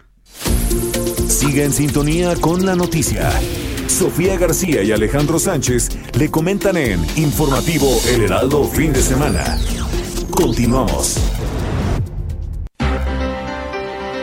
8.40 de la mañana y vámonos a otros temas y que seguramente usted ya lo sintió en sus bolsillos porque la economía en nuestro país no va nada bien. Si bien en el mundo es algo que ha pegado, pues aquí parece que ha retumbado. Pero para hablar de ese tema, agradecemos al doctor José Luis de la Cruz, director del Instituto para el Desarrollo Industrial y el Crecimiento Económico, que esté con nosotros porque pues lo que falta todavía, doctor, es todavía peor, según ya lo anunciado incluso eh, por el secretario de Hacienda, porque ya no tenemos guardadito. ¿Cómo estás, doctor? Buenos días.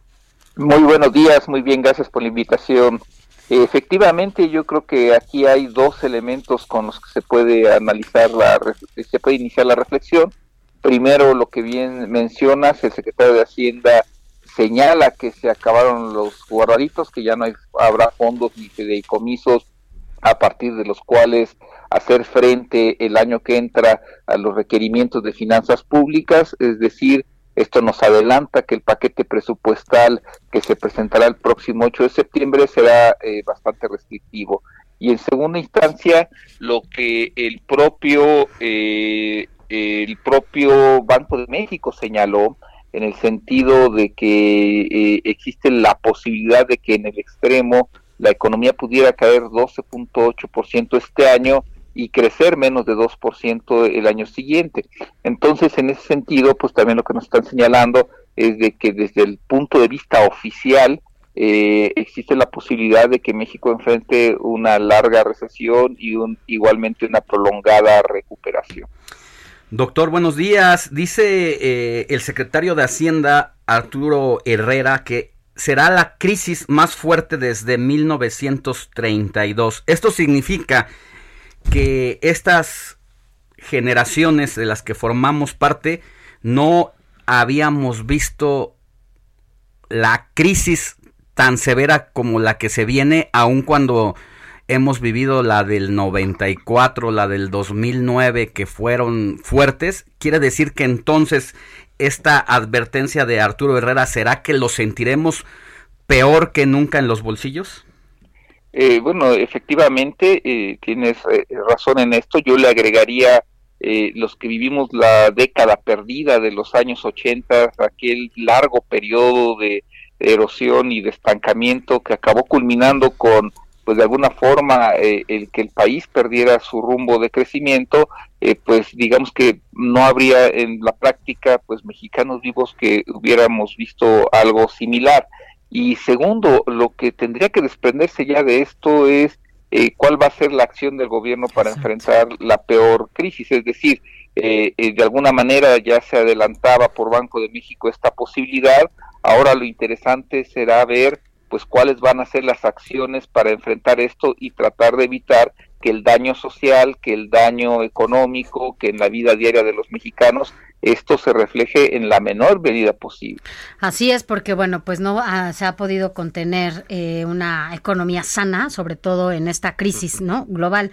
Pero tú consideras, eh, doctor, que bueno, esta es la primera vez que el secretario sale a reconocer que hay una crisis y que lo que viene es peor todavía, porque por otro lado vemos a un presidente que dice que vamos muy bien.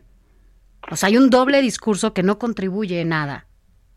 Eh, digamos que esto lo que muestra probablemente es la divergencia de- en los puntos de vista en el primer círculo del gobierno mexicano, pero en donde eh, es importante que se homologue esto y que se reconozca la magnitud de lo que estamos viviendo y la posibilidad eh, pues adversa de lo que podemos vivir, porque al final del día si no se logra cohesión dentro del gobierno, pues va a ser todavía más complejo que se pueda también lograr eh, un puente de comunicación con el sector privado, con la sociedad, con la academia, para tratar de alinear esfuerzos, recursos y encontrar planes integrales para enfrentar esta recesión.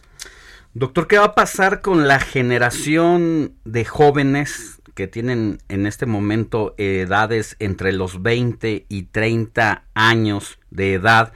Que normalmente son el empuje de las sociedades, pero que parece que esta crisis sanitaria y económica les ha pegado más fuerte a ese sector. Yo leía algunos números del INEGI y los hacía como el blanco vulnerable de la pandemia, que son los que más han perdido empleos, los que han tenido que regresar incluso a casa de sus papás, de los abuelos, porque ya no pueden pagar la renta, y cuando de por sí ya el escenario era cruel porque las pensiones como las conocíamos pues ya no serán un beneficio para, para este sector. ¿Qué va a pasar para esta crisis fuerte para esos chavos?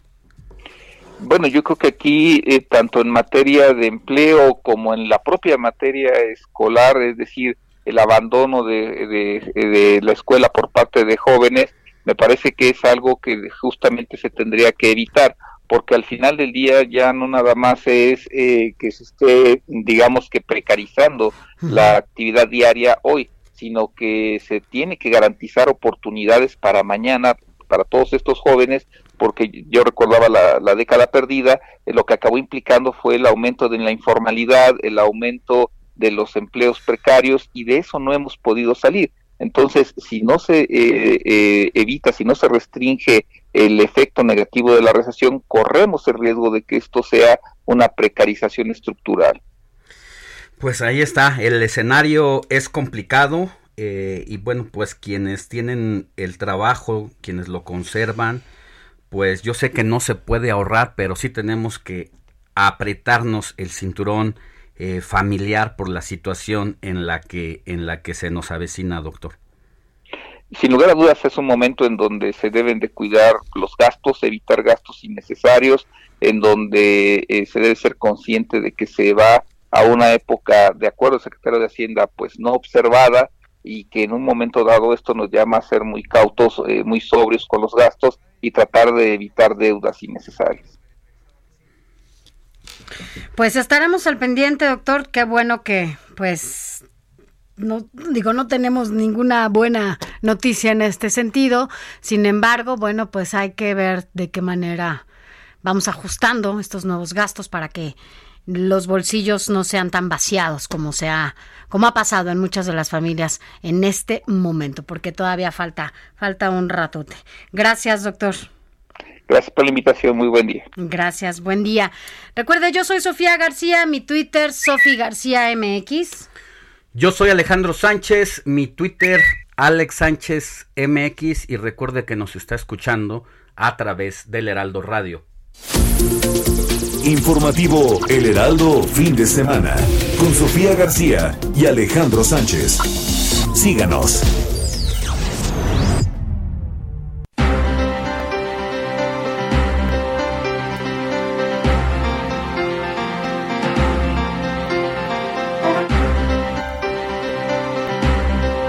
Son las 8 de la mañana con 48 minutos. Bueno, pues seguimos aquí. Recuerda, estamos juntos hasta las 10 de la mañana. a través de todas nuestras frecuencias a nivel nacional y más allá de las fronteras. Sofi, déjame dar esta nota, es que es curiosa, eh, por fortuna no pasó, no pasa a mayores, no, no pasó eh, nada más que el susto para los habitantes del estado de Chihuahua, porque de acuerdo al sistema eh, que monitorea el- los sismos, pues resulta que eh, tembló esta mañana a 4.1, algo inédito porque No pues casi pasado. no no ocurren temblores allá En el norte. en el norte del país. Fíjate que sí, y la verdad es que, bueno, no hay antecedente alguno allá en Chihuahua, pero miren, donde siempre o casi siempre tiembla es en, en Michoacán. Yo creo que ahí más o menos están acostumbrados y se registró eh, un sismo a la misma hora, de la misma intensidad, allá en la comunidad de La Mira, de 4.2 grados. Estos, bueno, pues son los sismos reportados esta mañana en esas dos entidades, así que bueno, pues esperemos que solo haya sido el susto. Esto nos lo da a conocer el Servicio Sismológico Nacional, que bueno, pues es el que tiene los registros de todo lo que pasa en este país. Y bueno, vámonos a otra información. Esta semana el INE va a otorgar nuevos registros a partidos, a agrupaciones políticas que aspiraban a ser partidos políticos. Fueron más de 100 los que aspiraron a ello y dentro de estas siete que habrían pasado a la parte final, estarían dando el registro esta semana, es el, lo que sería el partido Redes Progresistas de la que encabeza Fernando González Sánchez. Por eso agradecemos que esté con nosotros en la línea telefónica. Fernando, buenos días, ¿cómo está? Hola Alejandro, muy buenos días. Muchas gracias por la invitación, por compartir tu auditorio. ¿Cómo llega Redes eh, Progresistas a esta etapa? Entusiasta, muy animados, contentos, expectantes, listos y pues muy confiados porque hicimos las cosas bien, trabajamos muy fuerte durante todo este tiempo y muy contentos. Oiga, eh, justo hace unos días se publicó en el Heraldo, aquí en la columna de mi compañero Raimundo Sánchez, en donde, bueno, pues ustedes reciben una multa por estas aportaciones no identificadas de cinco, más de 5 millones de pesos. Eh, ahora que dice que llega muy bien y muy fortalecidos, ¿esto no daña la imagen desde antes ya de un registro? Pues mira, este punto es importante, qué bueno que lo señalas, porque se trata de un eh, de una observación que nos hace la autoridad electoral que todavía es recurrible. Por supuesto, iremos al tribunal a que lo revisen, porque no se trata de personas no identificadas, sino más bien eh, la autoridad electoral en su afán por ir más a fondo en las eh, investigaciones sobre los aportantes, llegó a, a inferencias que la llevan a conclusiones imprecisas sobre el origen del dinero. Realmente no, no se trata de personas no identificadas, todo está perfectamente declarado. Cuando de pronto la autoridad revisa eh, y llega inclusive hasta analizar la parte patrimonial de la persona, pues nosotros no pudimos abondar ni ahondar en este tema porque no nos lo pide el reglamento ni nos lo pide la ley. Entonces quedaron como, pues como suspendidas algunas cosas y llegó a conclusiones, creo yo, ex- excedidas en sus facultades sobre aportaciones que están, según nosotros, bastante claras conforme al reglamento y la ley lo, lo pidieron, ¿no? Pero bueno, ya lo, ya lo definirá el tribunal y ya definiremos en el futuro, pues cómo hacemos esos reportes para que la autoridad electoral quede muy satisfecha y, muy claro de dónde viene cada peso que, que se aporta. Por otro lado, te platico, aprovechando la pregunta, que fuimos los menos multados, eh, que además eh, gastamos mucho menos que las demás organizaciones y, y creo que en ese sentido eh, aclararemos y aportaremos toda la información necesaria para que esto se vaya transparentando conforme avance el proceso. Fernando, eh, nos gana el tiempo, ya sabe que esto del radio es muy rápido y tenemos la guillotina prácticamente a unos segundos, pero que nos diga, ro- ¿hay rompimiento de redes progresistas con López Obrador? Eh, nosotros nos asumimos como un partido que quiere ser una opción. Yo creo que ser oposición es muy fácil porque eh, siempre reaccionas de manera negativa a cualquier diagnóstico. Y creo que hay que estudiar muy bien la agenda que ha seguido el actual gobierno y su liderazgo y tomar una actitud proactiva que ayude a resolver los problemas que tiene la gente. Eh, no nos asumimos como un partido de oposición, sino como una opción democrática real para resolver los problemas de la gente. Muy bien, pues le agradecemos muchísimo y vamos a ver estar pendientes porque sería este 4 de septiembre, ¿verdad? Cuando se entregue el registro. Así será. Este, será este Redes 4 de sociales progresistas, ahí está, una de las siete nuevas opciones en puerta. Gracias. Gracias. Buen día. La noticia no descansa. Usted necesita estar bien informado también el fin de semana. Esto es Informativo El Heraldo Fin de Semana. Informativo Heraldo Fin de Semana. Regresamos.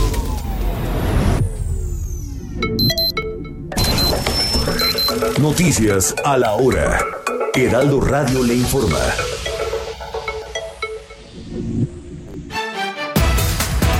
¿Qué tal? ¿Cómo están? Muy buenos días. La Secretaría de Gobierno de la Ciudad de México informa que se controló el incendio que se registró en la histórica iglesia de Santa Veracruz, ubicada en la clase, en, en el cruce de la calle 2 de abril, esquina Avenida Hidalgo, Colonia Guerrero, Alcaldía Cuauhtémoc, sin que se reporten personas lesionadas.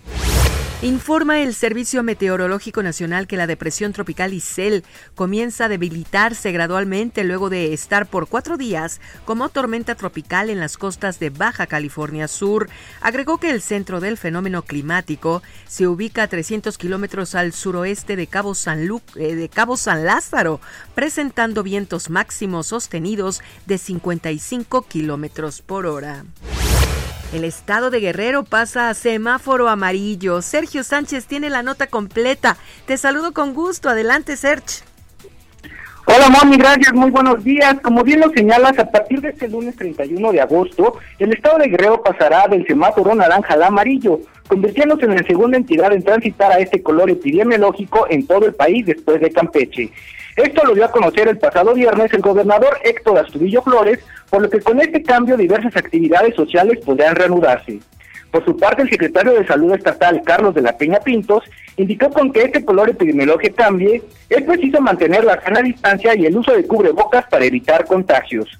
En torno a la reapertura de bares y discotecas existe un poco de confusión, pues mientras la alcaldesa de Acapulco, Adela Romano Campo, señaló que se ve difícil la reactivación de estos negocios, el secretario de Turismo Municipal, José Luis Basilio Talavera, aseguró que sí reabrirán al 50% de su capacidad y bajo estrictas medidas sanitarias.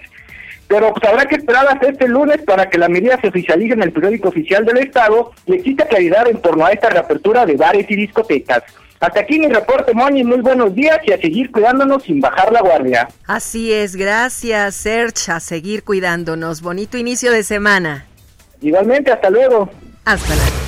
Y también en Tabasco, luego de que anunciaran que transitarán al semáforo epidemiológico color naranja en los siguientes 15 días, el gobernador Adán Augusto López Hernández informó que será el próximo lunes 7 de septiembre cuando se reactivará un importante número de actividades económicas en la nueva normalidad que vivimos. El paquete presupuestal para el año 2021 será restrictivo y esto perjudicará a los sectores de la población más vulnerables y pobres del país. Asimismo, el Banco de México pronostica una caída económica de alrededor el 12% para este año y un crecimiento de apenas el 2% para el siguiente. Así lo dijo el informativo El Heraldo fin de semana el doctor José Luis de la Cruz, director del Instituto para el Desarrollo Industrial y el Crecimiento Económico. Advirtió que será profunda la recesión y muy lenta la recuperación. El gobierno capitalino iniciará en octubre la venta de departamentos creados con el concepto de redensificación en edificios reconstruidos, luego de ser afectados por el sismo del 19 de septiembre de 2017. César Cravioto, comisionado para la reconstrucción, informó que ya el funcionario indicó que esta estrategia podría generar hasta 4 mil millones de pesos que se invertirán en rehabilitar otros edificios dañados por el sismo. Y mucha atención amigos, el Centro Integral AUNAR invita a los padres de familia con pequeños entre los 2 y los 5 años que observen conductas extrañas o problemas en el desarrollo conductual de sus hijos. Por ejemplo, que no hagan caso, que parezcan estar sordos o que no respondan a su nombre para que reciban orientación especializada.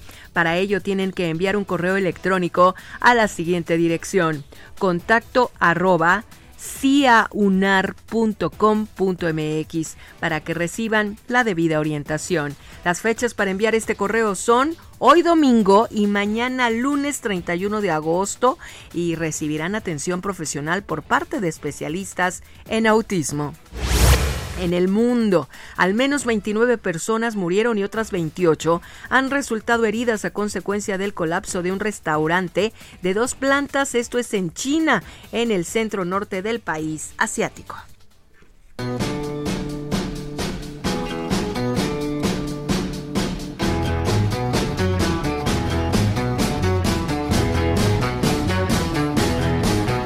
Pretty woman Todas las mujeres bonitas del mundo le deseamos lo mejor a nuestro cumpleañero de hoy, 30 de agosto, a Richard Gere, quien alcanzó la fama mundial con sus papeles de seductor en American Gigolo, Pretty Woman y la inolvidable Hachiko. Este galán siempre se ha caracterizado por poseer un fuerte compromiso social y ahora a sus, sese- a sus 71 años el actor está más inmerso que nunca en el activismo político. Felicidades, Richard Gere.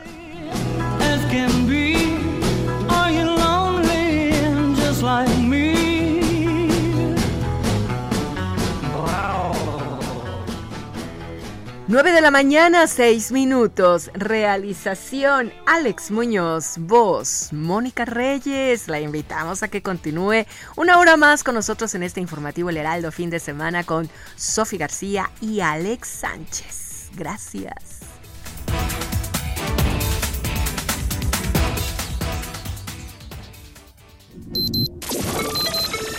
Esto fue Noticias a la Hora. Siga enterado. Informativo El Heraldo fin de semana con Sofía García y Alejandro Sánchez. Síganos.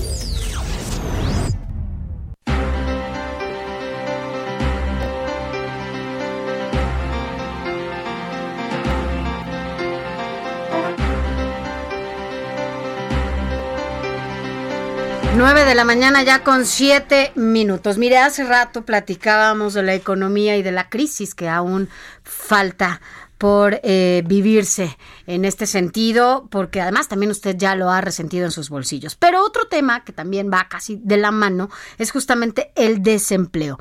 ¿Cuáles son las últimas cifras reales de desempleo? Agradecemos que esté con nosotros a Edgar Vielma Orozco, quien es director general de Estadísticas Sociodemográficas de el INEGI, para que justamente eh, nos hable Edgar y nos dé a conocer estas cifras de desempleo de acuerdo al INEGI. Bu- buenos días. Buenos días, Sofía y Alejandro. Es un gusto platicar contigo, con ustedes y su auditorio. Pues mira, eh, ¿qué es lo que tenemos eh, ahorita, no? Eh, traemos un antecedente de que en abril 12.5 millones de personas eh, salieron completamente del, mercado laboral, es decir, ni siquiera pasaron por un estatus de estar buscando trabajo porque los negocios, las empresas estaban cerradas.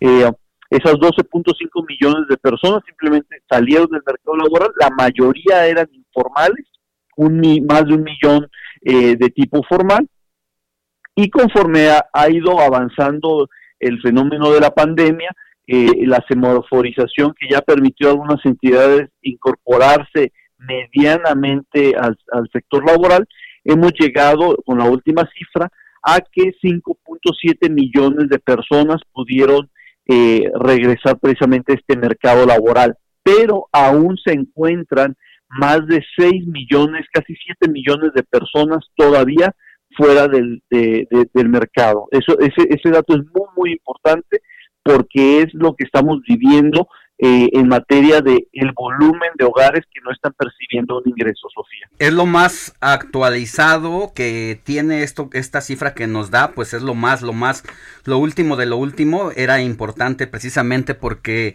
al cumplirse esa, el tiempo de esa cuarentena forzada, se han ido recuperando algunas actividades y que nos diga que 7 millones de personas eh, es el- la última cifra, pues contrasta también un poco con lo que sigue sosteniendo el Seguro Social, de que habla de menos de 2 millones de personas desocupadas. Esto nos habla también pues de la amplia informalidad que hay en el país. El IMSS registra solamente aquellos que están dado de alta de manera formal ante un empleador, pero muchos que siguen siendo eh, jefes de su propia chamba, pues es lo que nos refleja esta cifra, ¿no?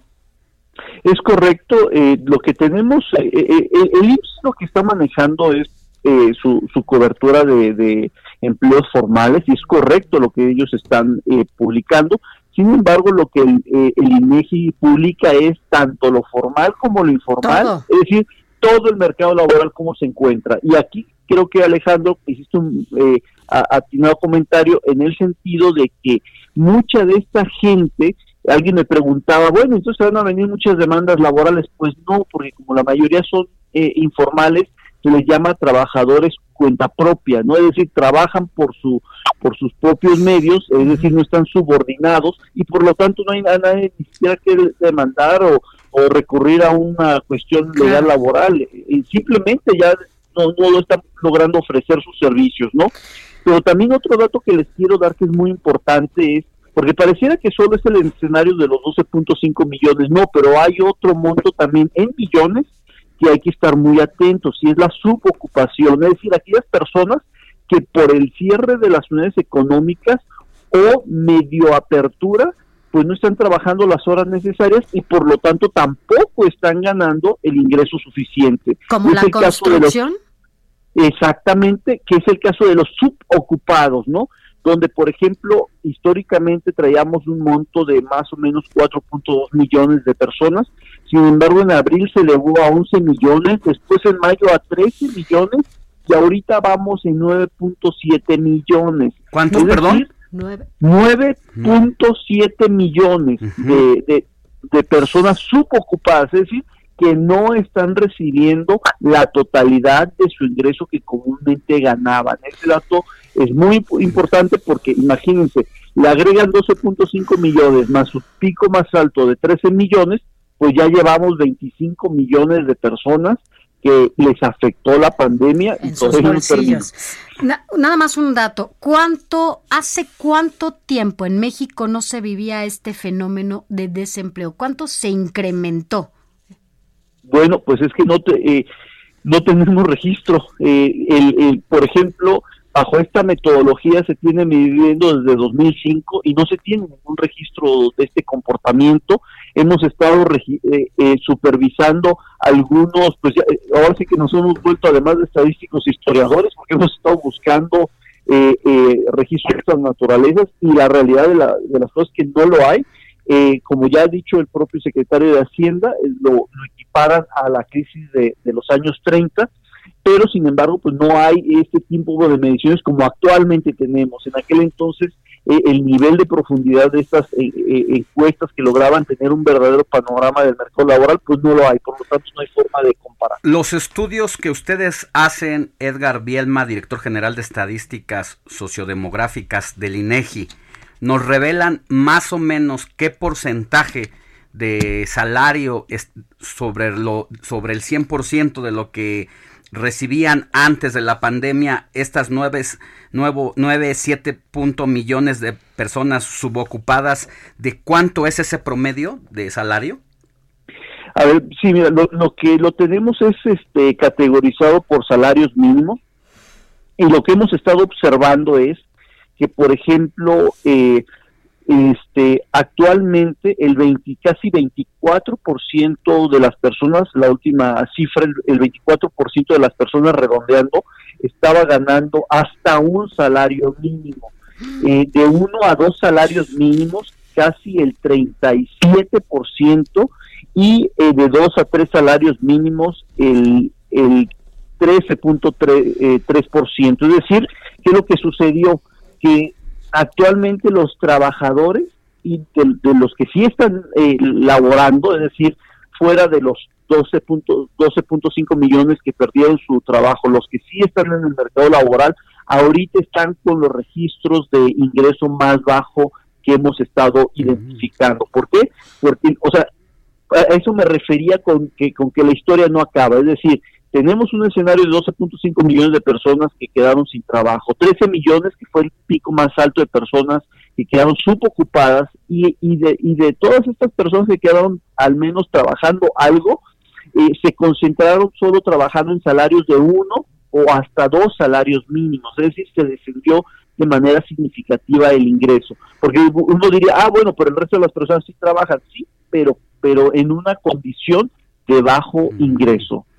Es un dato, es un dato revelador y de alguna manera pues ya se resiente lo que anuncia el secretario de Hacienda que 2021 va a ser un año verdaderamente complicado, no teníamos ninguna de estas generaciones eh, una idea de lo que era una crisis, aun cuando hemos vivido, ya lo decía yo hace ratito, quienes hemos vivido la, la crisis de los 80, la del 94, la del 2009, no hay precedente, ustedes mismos, pues como dice, se han tenido que volver historiadores para entender los contextos sobre su trabajo y pues eh, sí es una, una situación complicada.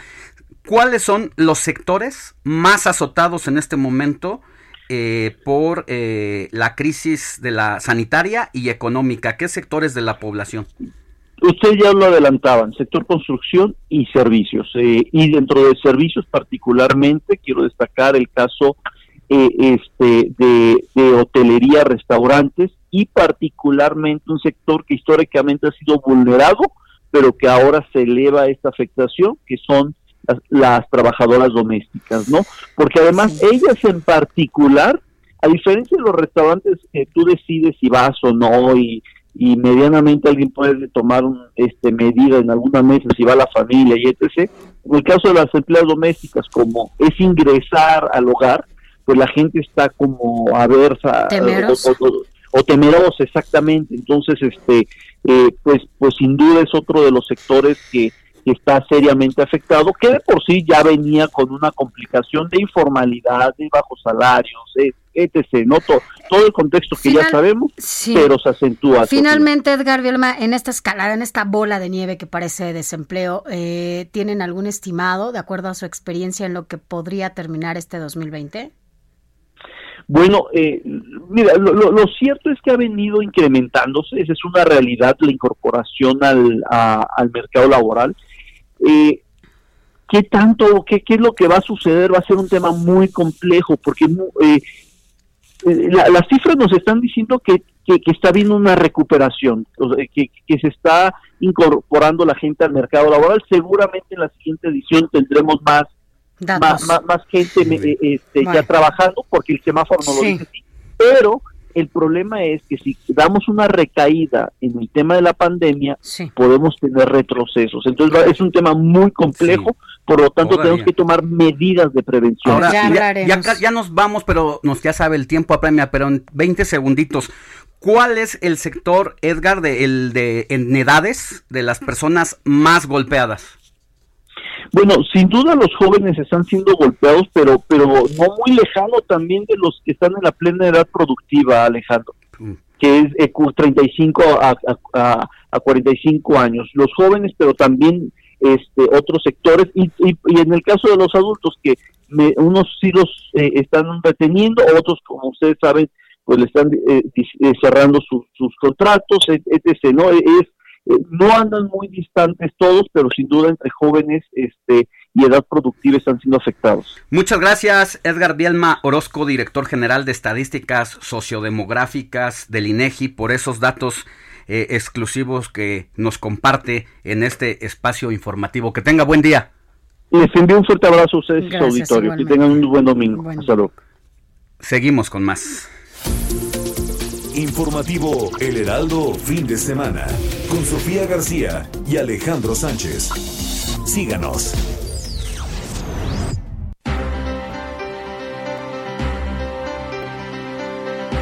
9 de la mañana con 19 minutos hora del centro de la República. Sofi, vamos a pasar a otros temas.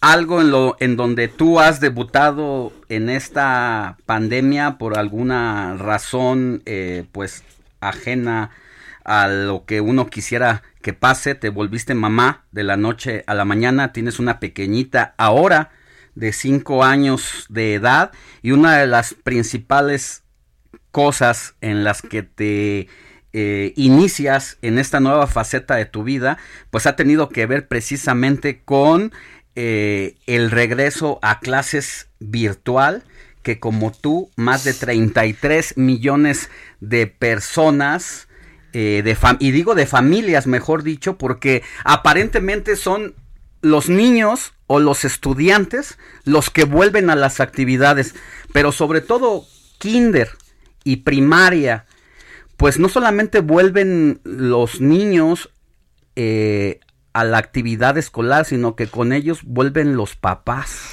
Vuelven los papás y la casa entera porque además reconoces esta nueva posibilidad eh, de interacción que tienen los chavitos, porque la verdad es que lo tienen los, los niños, pues la familiaridad que hay con la tecnología. Sin embargo, eh, también detectas que es importante para ellos. Yo agradezco muchísimo. Ahorita vamos a platicar con la maestra Alejandra Aguado, que es la maestra de, de Paula, pero te das cuenta de la paciencia que deben de tener los maestros, pero además detrás de, de- del iPad, en donde tienen que atender a 20 niños, tú estás del otro lado, estás con uno, pero ella está del otro lado de la, de, la tableta y, eh, y está con 20 alumnos. Pero además, en esa identificación de que hay quien sí puede permanecer en casa, ¿no? Porque está con esta posibilidad, pero hay que, eh, hemos visto en estos recuadros a niños que están en los trabajos de su mamá, y te hablo desde una tienda de abarrotes, en donde su mamá no puede dejar de trabajar y se lleva al niño y está la tienda de abarrotes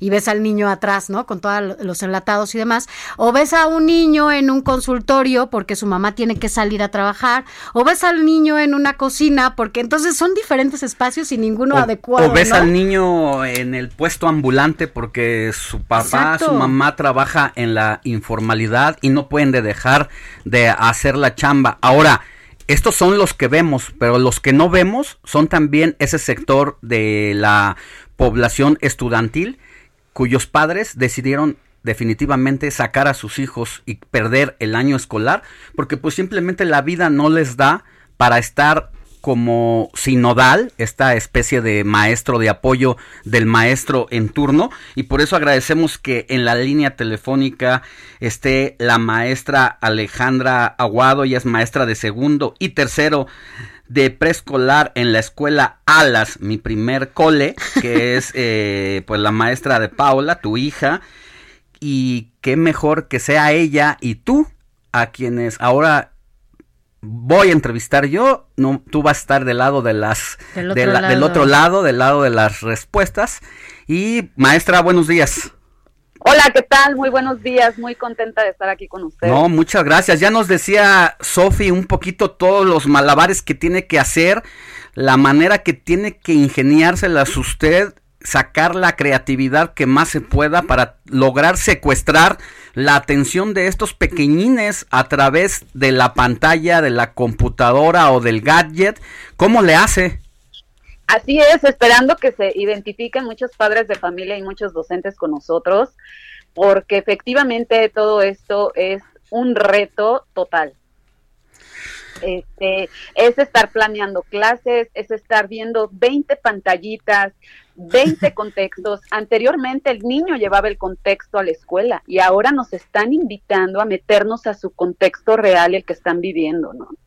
Es algo bien importante el entenderlos y el ser, el ser empáticos tanto con los padres de familia que están viviendo esta realidad, desde como comentaba Sofi, desde que el niño está en el negocio, en el, en el salón de yoga, que yo ya nada más veo que, que está respirando la mamá uno, dos, tres, y yo dónde está este alumno para, para silenciar, porque ya aquí todos nos vamos a poner en relajación. Y, y, todos estos contextos, desde el niño que está solo, porque su mamá es maestra, que yo también soy mamá y que mi hijo está solo en casa, este, también nos enfrentamos a estas realidades donde somos lucero de la calle y oscuridad de nuestra casa porque no estamos con nuestros pequeños tampoco, ¿no? Entonces, sí, sí ha generado muchísimos retos y que, y que definitivamente tenemos que ser empáticos, tanto nosotros como docentes con los padres de familia, tanto ellos con nosotros, para lograr un fin común que es sacar la educación adelante. Sofi, ¿y tú cómo haces para estar con tu hija eh, en la computadora, en casa, y a estar al mismo tiempo en sintonía con la maestra? ¿Te parece si eso nos lo contestas? Maestra, nos espera unos segunditos, tenemos un compromiso comercial y volvemos para que nos digan cómo interactúan ambas en esta Claro que sí. eh, nueva modalidad. Claro que sí. Gracias. Pausa y volvemos con más.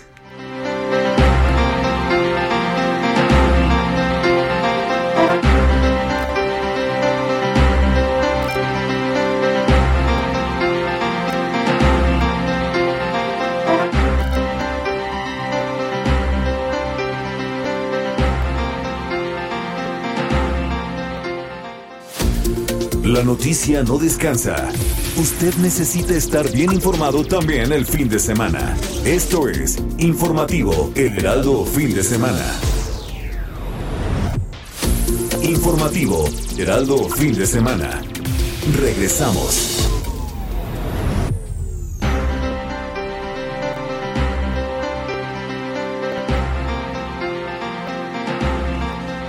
Nueve de la mañana con 30 minutos llegamos a la parte final de esta edición del informativo fin de semana de este domingo. Y pues nos quedamos platicando con la maestra Alejandra Aguado y con Sofía García, quienes de alguna manera interactúan de lunes a viernes porque Pau, la niña de 5 años de Sofía García, es alumna de la maestra Alejandra y Sofía nos iba a decir también pues cómo esta especie de sinodal, maestra de apoyo de la maestra Alejandra, ¿cómo le hace Sofía? Pues mira, la verdad es que de inicio, pues primero veo, porque todo lo mandan por, por un WhatsApp que tienen de la escuela y nos mandan a, a todos los que estamos con los, que podemos estar con los niños, nos mandan las tareas y demás. Ahora, ¿cómo? Pues nos paramos muy temprano, nos ponemos frente a la tableta. Lo que sí tengo que decir es que Paula ya sabe meter la clave del Zoom, ¿no? Que es a través de, de donde podemos tener esta interacción con la Miss. Y ya eh, difícilmente lo puedes dejar solo al pequeño, pero lo que sí es que eh, la maestra Ale y la maestra Michelle, que son las dos maestras de español y de inglés de, de Paula y de este curso, pues se encargan de darnos todo, todo a través de WhatsApp y es como nos ayudan a hacer todo más fácil. Incluso hasta agradecen a los papás cuando la verdad es que los agradecidos somos nosotros por la cantidad de cosas y malabares que hacen con los chavitos. Yo no sé cuántas veces les digan mis a través de Zoom y cómo termina ese Zoom de los oídos. Tú lo has Por oído ahí mismo. No, no, no, yo oigo a Paula hasta la sala gritándole a la Miss. Maestra, ¿cómo le hace? No se siente que se va a volver loca de pronto con 20 chamacos de niños de 5 años, alumnitos, pues que tienen Sí. que estar, a- a- intenta que estén atenta a lo que usted les dice. Claro, este, eh, ha sido un reto, les comento que ha sido un reto impresionante. Sofía a veces me dice, ¿cómo le haces? Yo ya lo hubiera pagado, le digo, estoy a tres de apagarlo. No, no es Sí. cierto. Pero, pero efectivamente, pues es adaptarnos, adaptarnos a los cambios con resiliencia y aceptar todo, todo esto que están haciendo los papás para poderse conectar y están los, y estar los niños tomando clase en el contexto que se encuentren, de verdad. Entonces, creo que, que sí estamos muy agradecidas por eso, sí estoy muy agradecida con los padres de familia, que a pesar de que donde se suban, donde estén, en el coche, el niño luego va el moviendo el, celular, que decimos ya van empedrado, creo, pero sigue tomando la clase y no lo suelta, ¿no? Entonces, eso es bien importante, que, que estemos todos unidos, que saquemos todos estos cambios con mucha resiliencia y que se adapten. El ciclo escolar de la SEP empezó el lunes pasado, pero ustedes iniciaron clases desde hace 10. dos semanas, va a ser la tercera semana. Eh, Y una cosa que hay que destacar en el caso personal eh, de usted es que es maestra de 20 niños, pero curiosamente la maestra que está con 20 niños ajenos no puede estar con sus propios dos hijos. ¿Cómo le hace ahí? Este, bueno, tengo uno, Ah, pero hijo, ajá. este es difícil, lo tengo que dejar solo, digo, él ya va en primaria, se ha enfrentado él también a muchos retos y pues que no queda de otra, es, es salir adelante él solo porque, porque pues no puedo estar ahí con él. Y ya nada más llego a revisar qué fue lo que hizo, ¿no? Pero no puedo estar ahí cerca de él. ¿Cómo como maestra de ceremonias coordina a estos 20 niños que no le hablen al mismo tiempo? ¿Cómo, cómo va haciendo esta, esta adaptación? por turnos, por turnos, empezamos por lista y ya les pedimos que prendan el micrófono. Que la verdad es que ya le saben, como Paulita, que ya le sabe prender y luego la tengo que silenciar y luego, pero ellos ya, ya le prenden, ya le pican y ya ven que nada más silencia uno y dice, ay, ¿por qué me silenció? Entonces ya le pican otra vez para poderme hablar, que eso es también otro reto que me estoy enfrentando y que les pido, niños, tienen que estar en silencio. Hasta que yo diga que es tu turno, puedes prender tu micrófono. Pero sí es irlos adaptando a esta nueva modalidad poco a poco, irlos adentrando. Pues Miss, nos estaremos viendo a partir de mañana otra vez de lunes a viernes, de 9 a 1, como Así siempre. es, y y bueno, bueno. te mando un abrazo enorme. Como siempre, es bueno escucharte.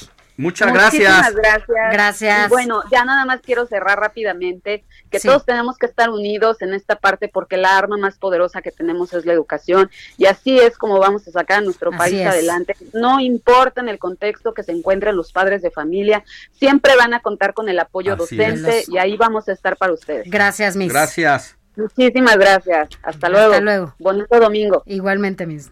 Seguimos. Informativo El Heraldo fin de semana con Sofía García y Alejandro Sánchez. Síganos. La mañana con 35 minutos y vámonos a las recomendaciones para una buena película. Gracias, Eduardo Marín. Buenos días. ¿Cómo estás, Sofía? Buenos días, buenos días, Alex. Encantado de estar con ustedes. Pues mire, hoy voy a recomendar una serie que es muy llamativa, muy amena, sin duda interesante, eh, que está en Netflix. Se trata de la trilogía del Bastán, y el Bastán, que es el nombre de un río en la región vasca en España, y está basada en las bestsellers de la escritora española Dolores Redondo, eh, dirigidos por Fernando Martínez eh, Vega. Son eh, tres películas, El Guardián Invisible, Legado en los Huesos y Ofrenda a la Tormenta. Y miren, son thrillers eh, sobre investigaciones para resolver una serie de asesinatos terribles que están ocurriendo ahí en, la comunidad de Navarra. Siempre nos atrapan los relatos, siempre son muy interesantes, muy atrayentes. Eh, para mí, la mejor, muy recomendable, es la primera película, El Guardián Invisible, que es la que tiene una historia más sólida, que ofrece además un testimonio de los convencionalismos morales, de la hipocresía social, eh, relaciona con eficacia los crímenes con las posturas ideológicas, con el contexto social, da un adecuado trazo psicológico de los personajes. Realmente eh, vale la pena El Guardián Invisible.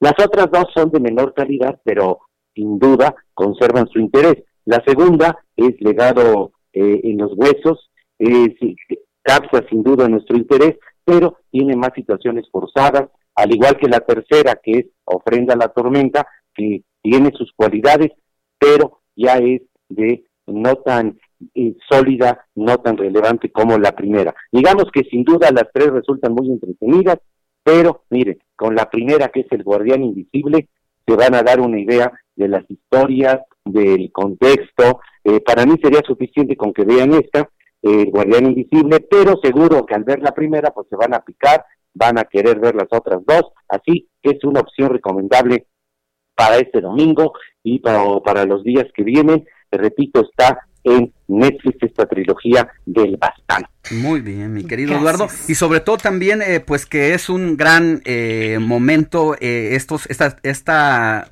trilogía porque manejan el suspenso, pueden manejar el suspenso como quieran en este tipo de películas. Así es, sin duda, y eso sí, sin duda lo logran con la dirección de Martínez Vega. Eh, es, una opción que es recomendable. Y, oiga, y un comentario final, o la gente de en verdad sigue sin ir al cine, las salas están vacías, mira, a mí me han tenido, he, he ido tres días seguidos Y y, no yo van. era el único en la sala, en las Invítanos, días. Marín, para que vayamos. Pues vamos. los tres Mira. para que eh, por lo menos hayamos do- dos más. Dos más. Pero mire que de verdad es una pena porque sinceramente las cadenas han invertido mucho Claro. en medidas de seguridad. El sanitario uno se siente en verdad seguro en los Sí. cines, están aplicando medidas muy estrictas, solo están ofreciendo el 30% de su capacidad, así que anímense a, a volver a Al disfrutar cine. de la magia del cine y regresar Claro. a la sala. Gracias, Eduardo Marín. Buen Gracias. día. Hasta luego, buenos Y días. buen Día. inicio de semana. Y ahora vámonos, vámonos a, a otros temas. Eh, agradecemos que esté en la línea telefónica a Gerardo Rodríguez Sánchez Lara. Él es especialista, usted lo conoce, en asuntos de seguridad pública, editorialista también de esta casa, eh, de este en Heraldo Media Group. Y pues eh, el tema, mi querido Gerardo Rodríguez, es eh, pues dos años ya del primer, eh, pues dos años de este sexenio de gobierno, ¿cómo llegamos, cómo llegará el presidente de la República y qué esperas eh, en su informe, en su segundo, sobre el asunto de la seguridad pública, que siendo, sigue siendo uno de los principales reclamos de la sociedad? ¿Qué tal Alejandro? Saludos Sofía. Pues mira, eh, el presidente de la República creo que va a llegar con un mensaje optimista porque este último semestre, Alejandro, no ha sido malo en términos de seguridad.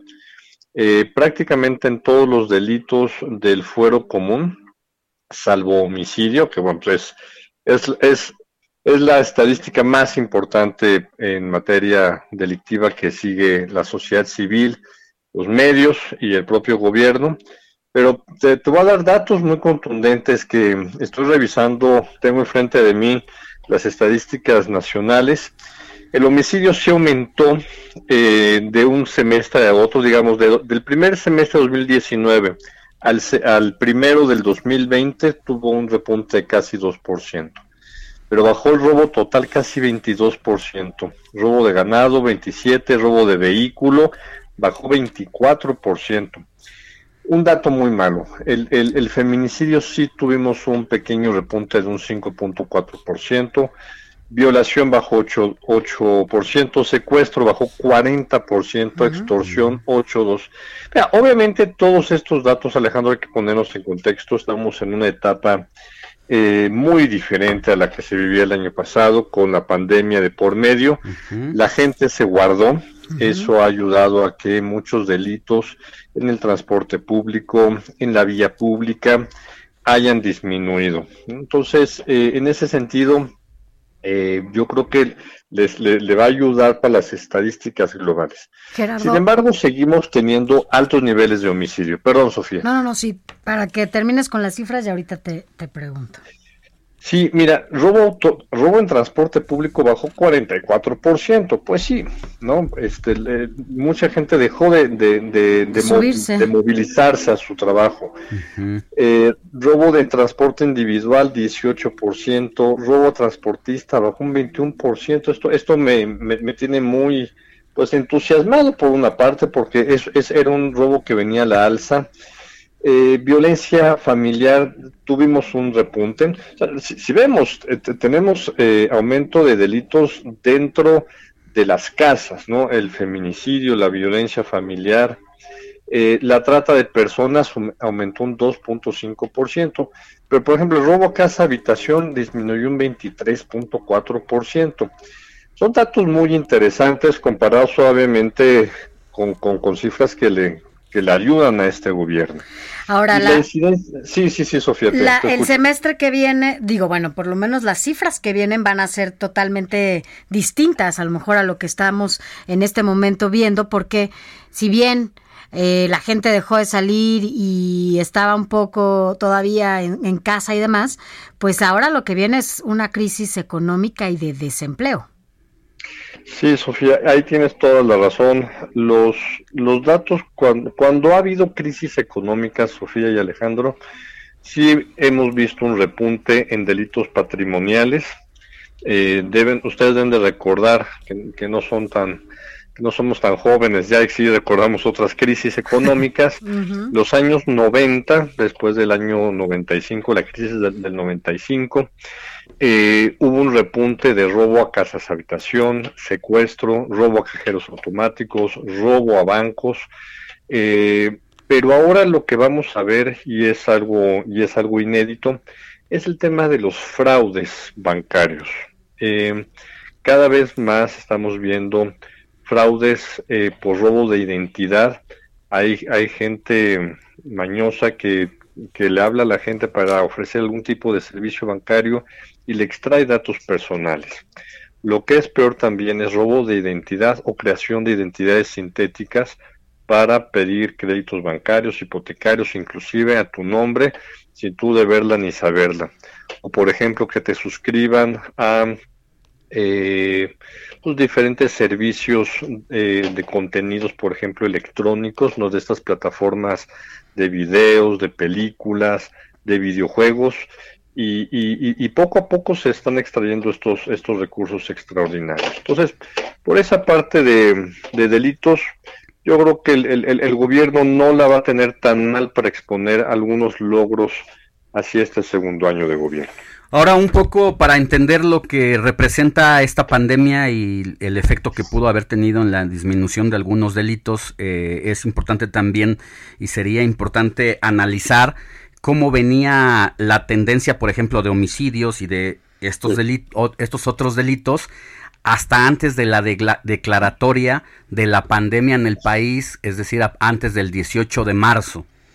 Sí, aquí tengo las, las, las cifras desde el 2015 y la verdad es que eh, se detuvo el crecimiento. O sea, e- e- eso sí, no, este, no, no, no hay lugar a duda. En el tema de- del homicidio se estabilizó, pero se estabilizó en, en, en, en- en- en niveles muy altos, Alejandro, ¿no? Hablando de casi 30 mil muertos por año, ya no seguía avanzando con una tasa de crecimiento de alrededor de un 5.7% men- anual. Se estabilizó y viene tantito a la baja, pero estamos en niveles todavía pandémicos de homicidios en el país, porque las instituciones siguen sin tener la capacidad de prevenir este tipo de acciones violentas y sobre todo tienen pocas capacidades de investigación eh, muchos de estos grupos delictivos que operaban en el centro del país, sobre todo Guanajuato. Guanajuato eh, fue la gran crisis de homicidios del país, superaba casi en un 30%, por ejemplo, a estados grandes como el Estado de México o históricamente complicados como Baja California. ¿no? Eh, Guanajuato eh, de enero a julio de este año tuvo 2.600 homicidios. ¿no? Será el momento que- también del sí. presidente para politizar justamente también el tema de la seguridad pública. Sí, y un dato. eh, esta, esta semana estuvimos con en el comité de acompañamiento de la Unidad de Inteligencia Financiera de manera virtual y un dato muy relevante. Eh, el, el Estado de Guanajuato no quiso judicializar eh, el tema del el congelamiento de cuentas, eh, el seguimiento que está dando la UIF, la información que le dio la UIF al gobierno del Estado para eh, congelarle las cuentas al marro. Imagínate. Entonces, eh, yo no soy optimista de que la, de la, que la, de la, que la violencia en Guanajuato vaya a disminuir, eh, pero sí se le ha dado un golpe muy importante a esta banda. Y justo a ese Me punto iba, Gerardo, perdóname que te interrumpa, porque es importante el asunto de la coordinación de los niveles de gobierno. Hasta que fue el presidente de la República, habló cara a cara con el gobernador, eh, después de eso se dio uno de los golpes más importantes en el Estado. Sí, porque hay, hay muchas dudas sobre la, sobre la actuación del gobierno del Estado y la Fiscalía, sobre todo, en el tema de, del cártel Santa Rosa de Lima. Eh, yo tengo información encontrada, tío.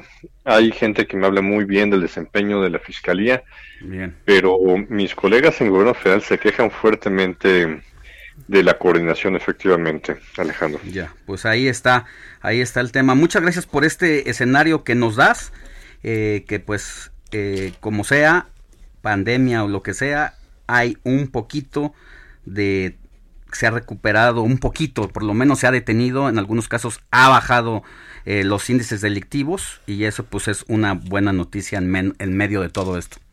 Así es, mi querido Alejandro. Te mando un fuerte abrazo. Saludos, Sofía. Gracias, Gerardo, Que tengas buen día.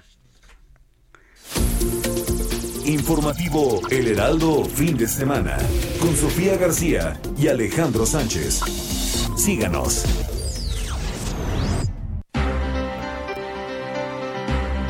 Nueve cuarenta y ocho de la mañana, ya estamos en el cierre. Y mire, le vamos a contar cómo se sobrevive. Y sobre todo se da a conocer una guía para mejorar las relaciones, emociones y pensamientos durante esta crisis en medio del confinamiento, cómo se sobrevive a las emociones. Agradecemos a Eduardo Calixto, que es justamente el coautor de este libro Sobrevive, que esté con nosotros hoy por la mañana. Buenos días, doctor, ¿cómo estás? Sofía, muy buenos días, Alejandro, muy buenos días y a todas las personas que nos escuchan. Cuéntanos de qué se trata este, este, pues este libro que acaban incluso de, de sacar en medio de este confinamiento. No Se nos escuchamos. Ya. ¿Nos escuchas, doctor? Bueno, Sí, te escuchamos ya. yo los escucho bien, yo los escucho bien. Bien, ya, nosotros también ya. Eh, Ustedes me dan estamos teniendo problemitas ahí en la, en la Comunicación. comunicación. eh, de repente en- lo dejamos de escuchar. Eh, pues es el libro Sobrevive, una guía para mejorar las relaciones, emociones y pensamientos durante esta crisis sanitaria. Ya lo, ya lo tenemos de nuevo, doctor. Cuéntanos, doctor Cal- eh, Eduardo Calixto, cuéntanos de qué se trata este libro. Que mucha falta. Este libro, sí, trata de entender, hacer que nos demos una explicación de por qué en estos procesos de aislamiento, de alejamiento, eh, nos generan incertidumbre. Por momentos podemos tener eh, una crisis de ansiedad y después encontrar elementos para tratar de mejorar esta situación.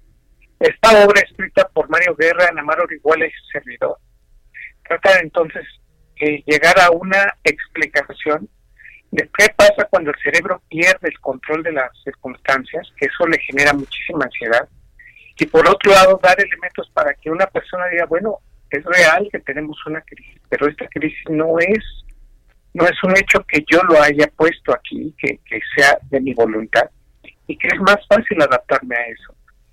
Entonces lo que estamos diciendo con, con la obra es que tenemos estrategias para poder ser mejores, digamos, individuos, para poder aprender de esto y sobre todo entender las emociones.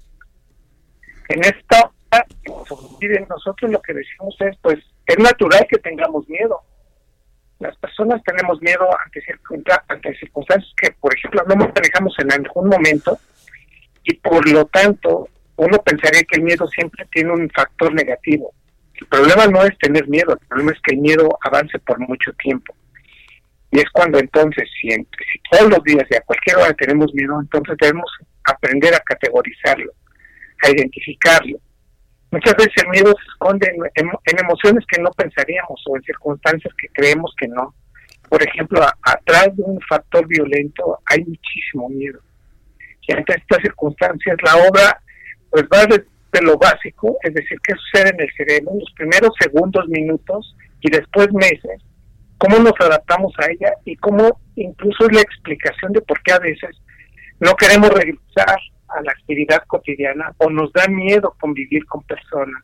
Y algunos otros pues, sacamos lo peor o lo mejor de nosotros en circunstancias y, eh, y la obra misma indica claramente cuáles son los efectos a nivel cerebral cuáles son los cambios conductuales sugeridos y después de entender todo esto, pues es precisamente entender que todas culturas y en todos los países que hemos visto esta esta pandemia tenemos un factor en común y es que si encontramos el objetivo de nuestra vida, si nos alimentamos bien, si buscamos el dormir adecuadamente, si damos pauta a explicar qué es lo que tenemos, nos vamos a adaptar más rápido al proceso primero de- del miedo hacia, hacia infectarnos, pero por otro lado, a estar tanto tiempo juntos en la casa y que eso indudablemente genera una situación de crisis por momentos.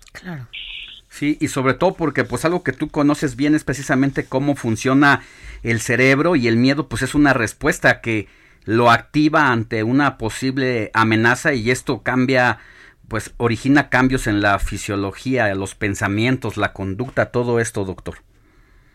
Sí, y no solamente esa parte, porque a veces nos, nos puede afectar a nivel cardiovascular, el corazón puede acelerarse, la presión arterial puede aumentar. Puede cambiar la manera como comemos, el hambre, por ejemplo. En algunas personas aumenta, en otros disminuye. Pero sobre todo, y ustedes lo saben muy bien, el estrés se contagia. Y la persona más estresada en casa capaz de contagiar a los demás Claro. y nos quedamos pensando por qué en algún momento Así es. teníamos una solución más rápida y se nos Y fue, ahora no. Precisamente porque. Sobrevive, ya lo pueden encontrar, supongo, en todas las plataformas digitales para que a partir de ahí lo puedan adquirir y leerlo. Doctor Eduardo Calixto, muchas gracias por haber estado ¿Qué con nosotros. editorial es, doctor? Nada más. Aguilar. La editorial tiene Eduardo Harps en el sello Aguilar. Ya. Muy bien, pues muchas gracias. Ahí está una opción para quienes busquen superar este miedo que no nos paralice. Muchas gracias, doctor. Un gusto. Gracias, buen día. Sofi, llegamos, Sofi, llegamos al fin de este informativo fin de semana. Yo soy Alejandro Sánchez, la noticia no descansa. Y yo, Sofía García, los esperamos el próximo fin de semana.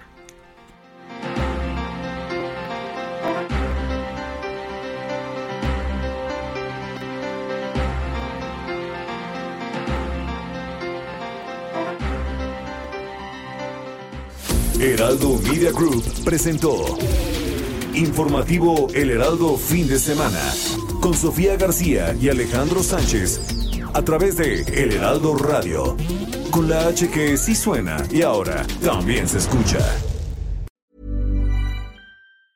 Planning for your next trip? Elevate your travel style with Quince. Quince has all the jet setting essentials you'll want for your next getaway, like European linen, premium luggage options, buttery soft Italian leather bags, and so much more. And is all priced at 50 to 80% less than similar brands. Plus, Quince only works with factories that use safe and ethical manufacturing practices. Pack your bags with high-quality essentials you'll be wearing for vacations to come with Quince. Go to quince.com slash pack for free shipping and 365-day returns.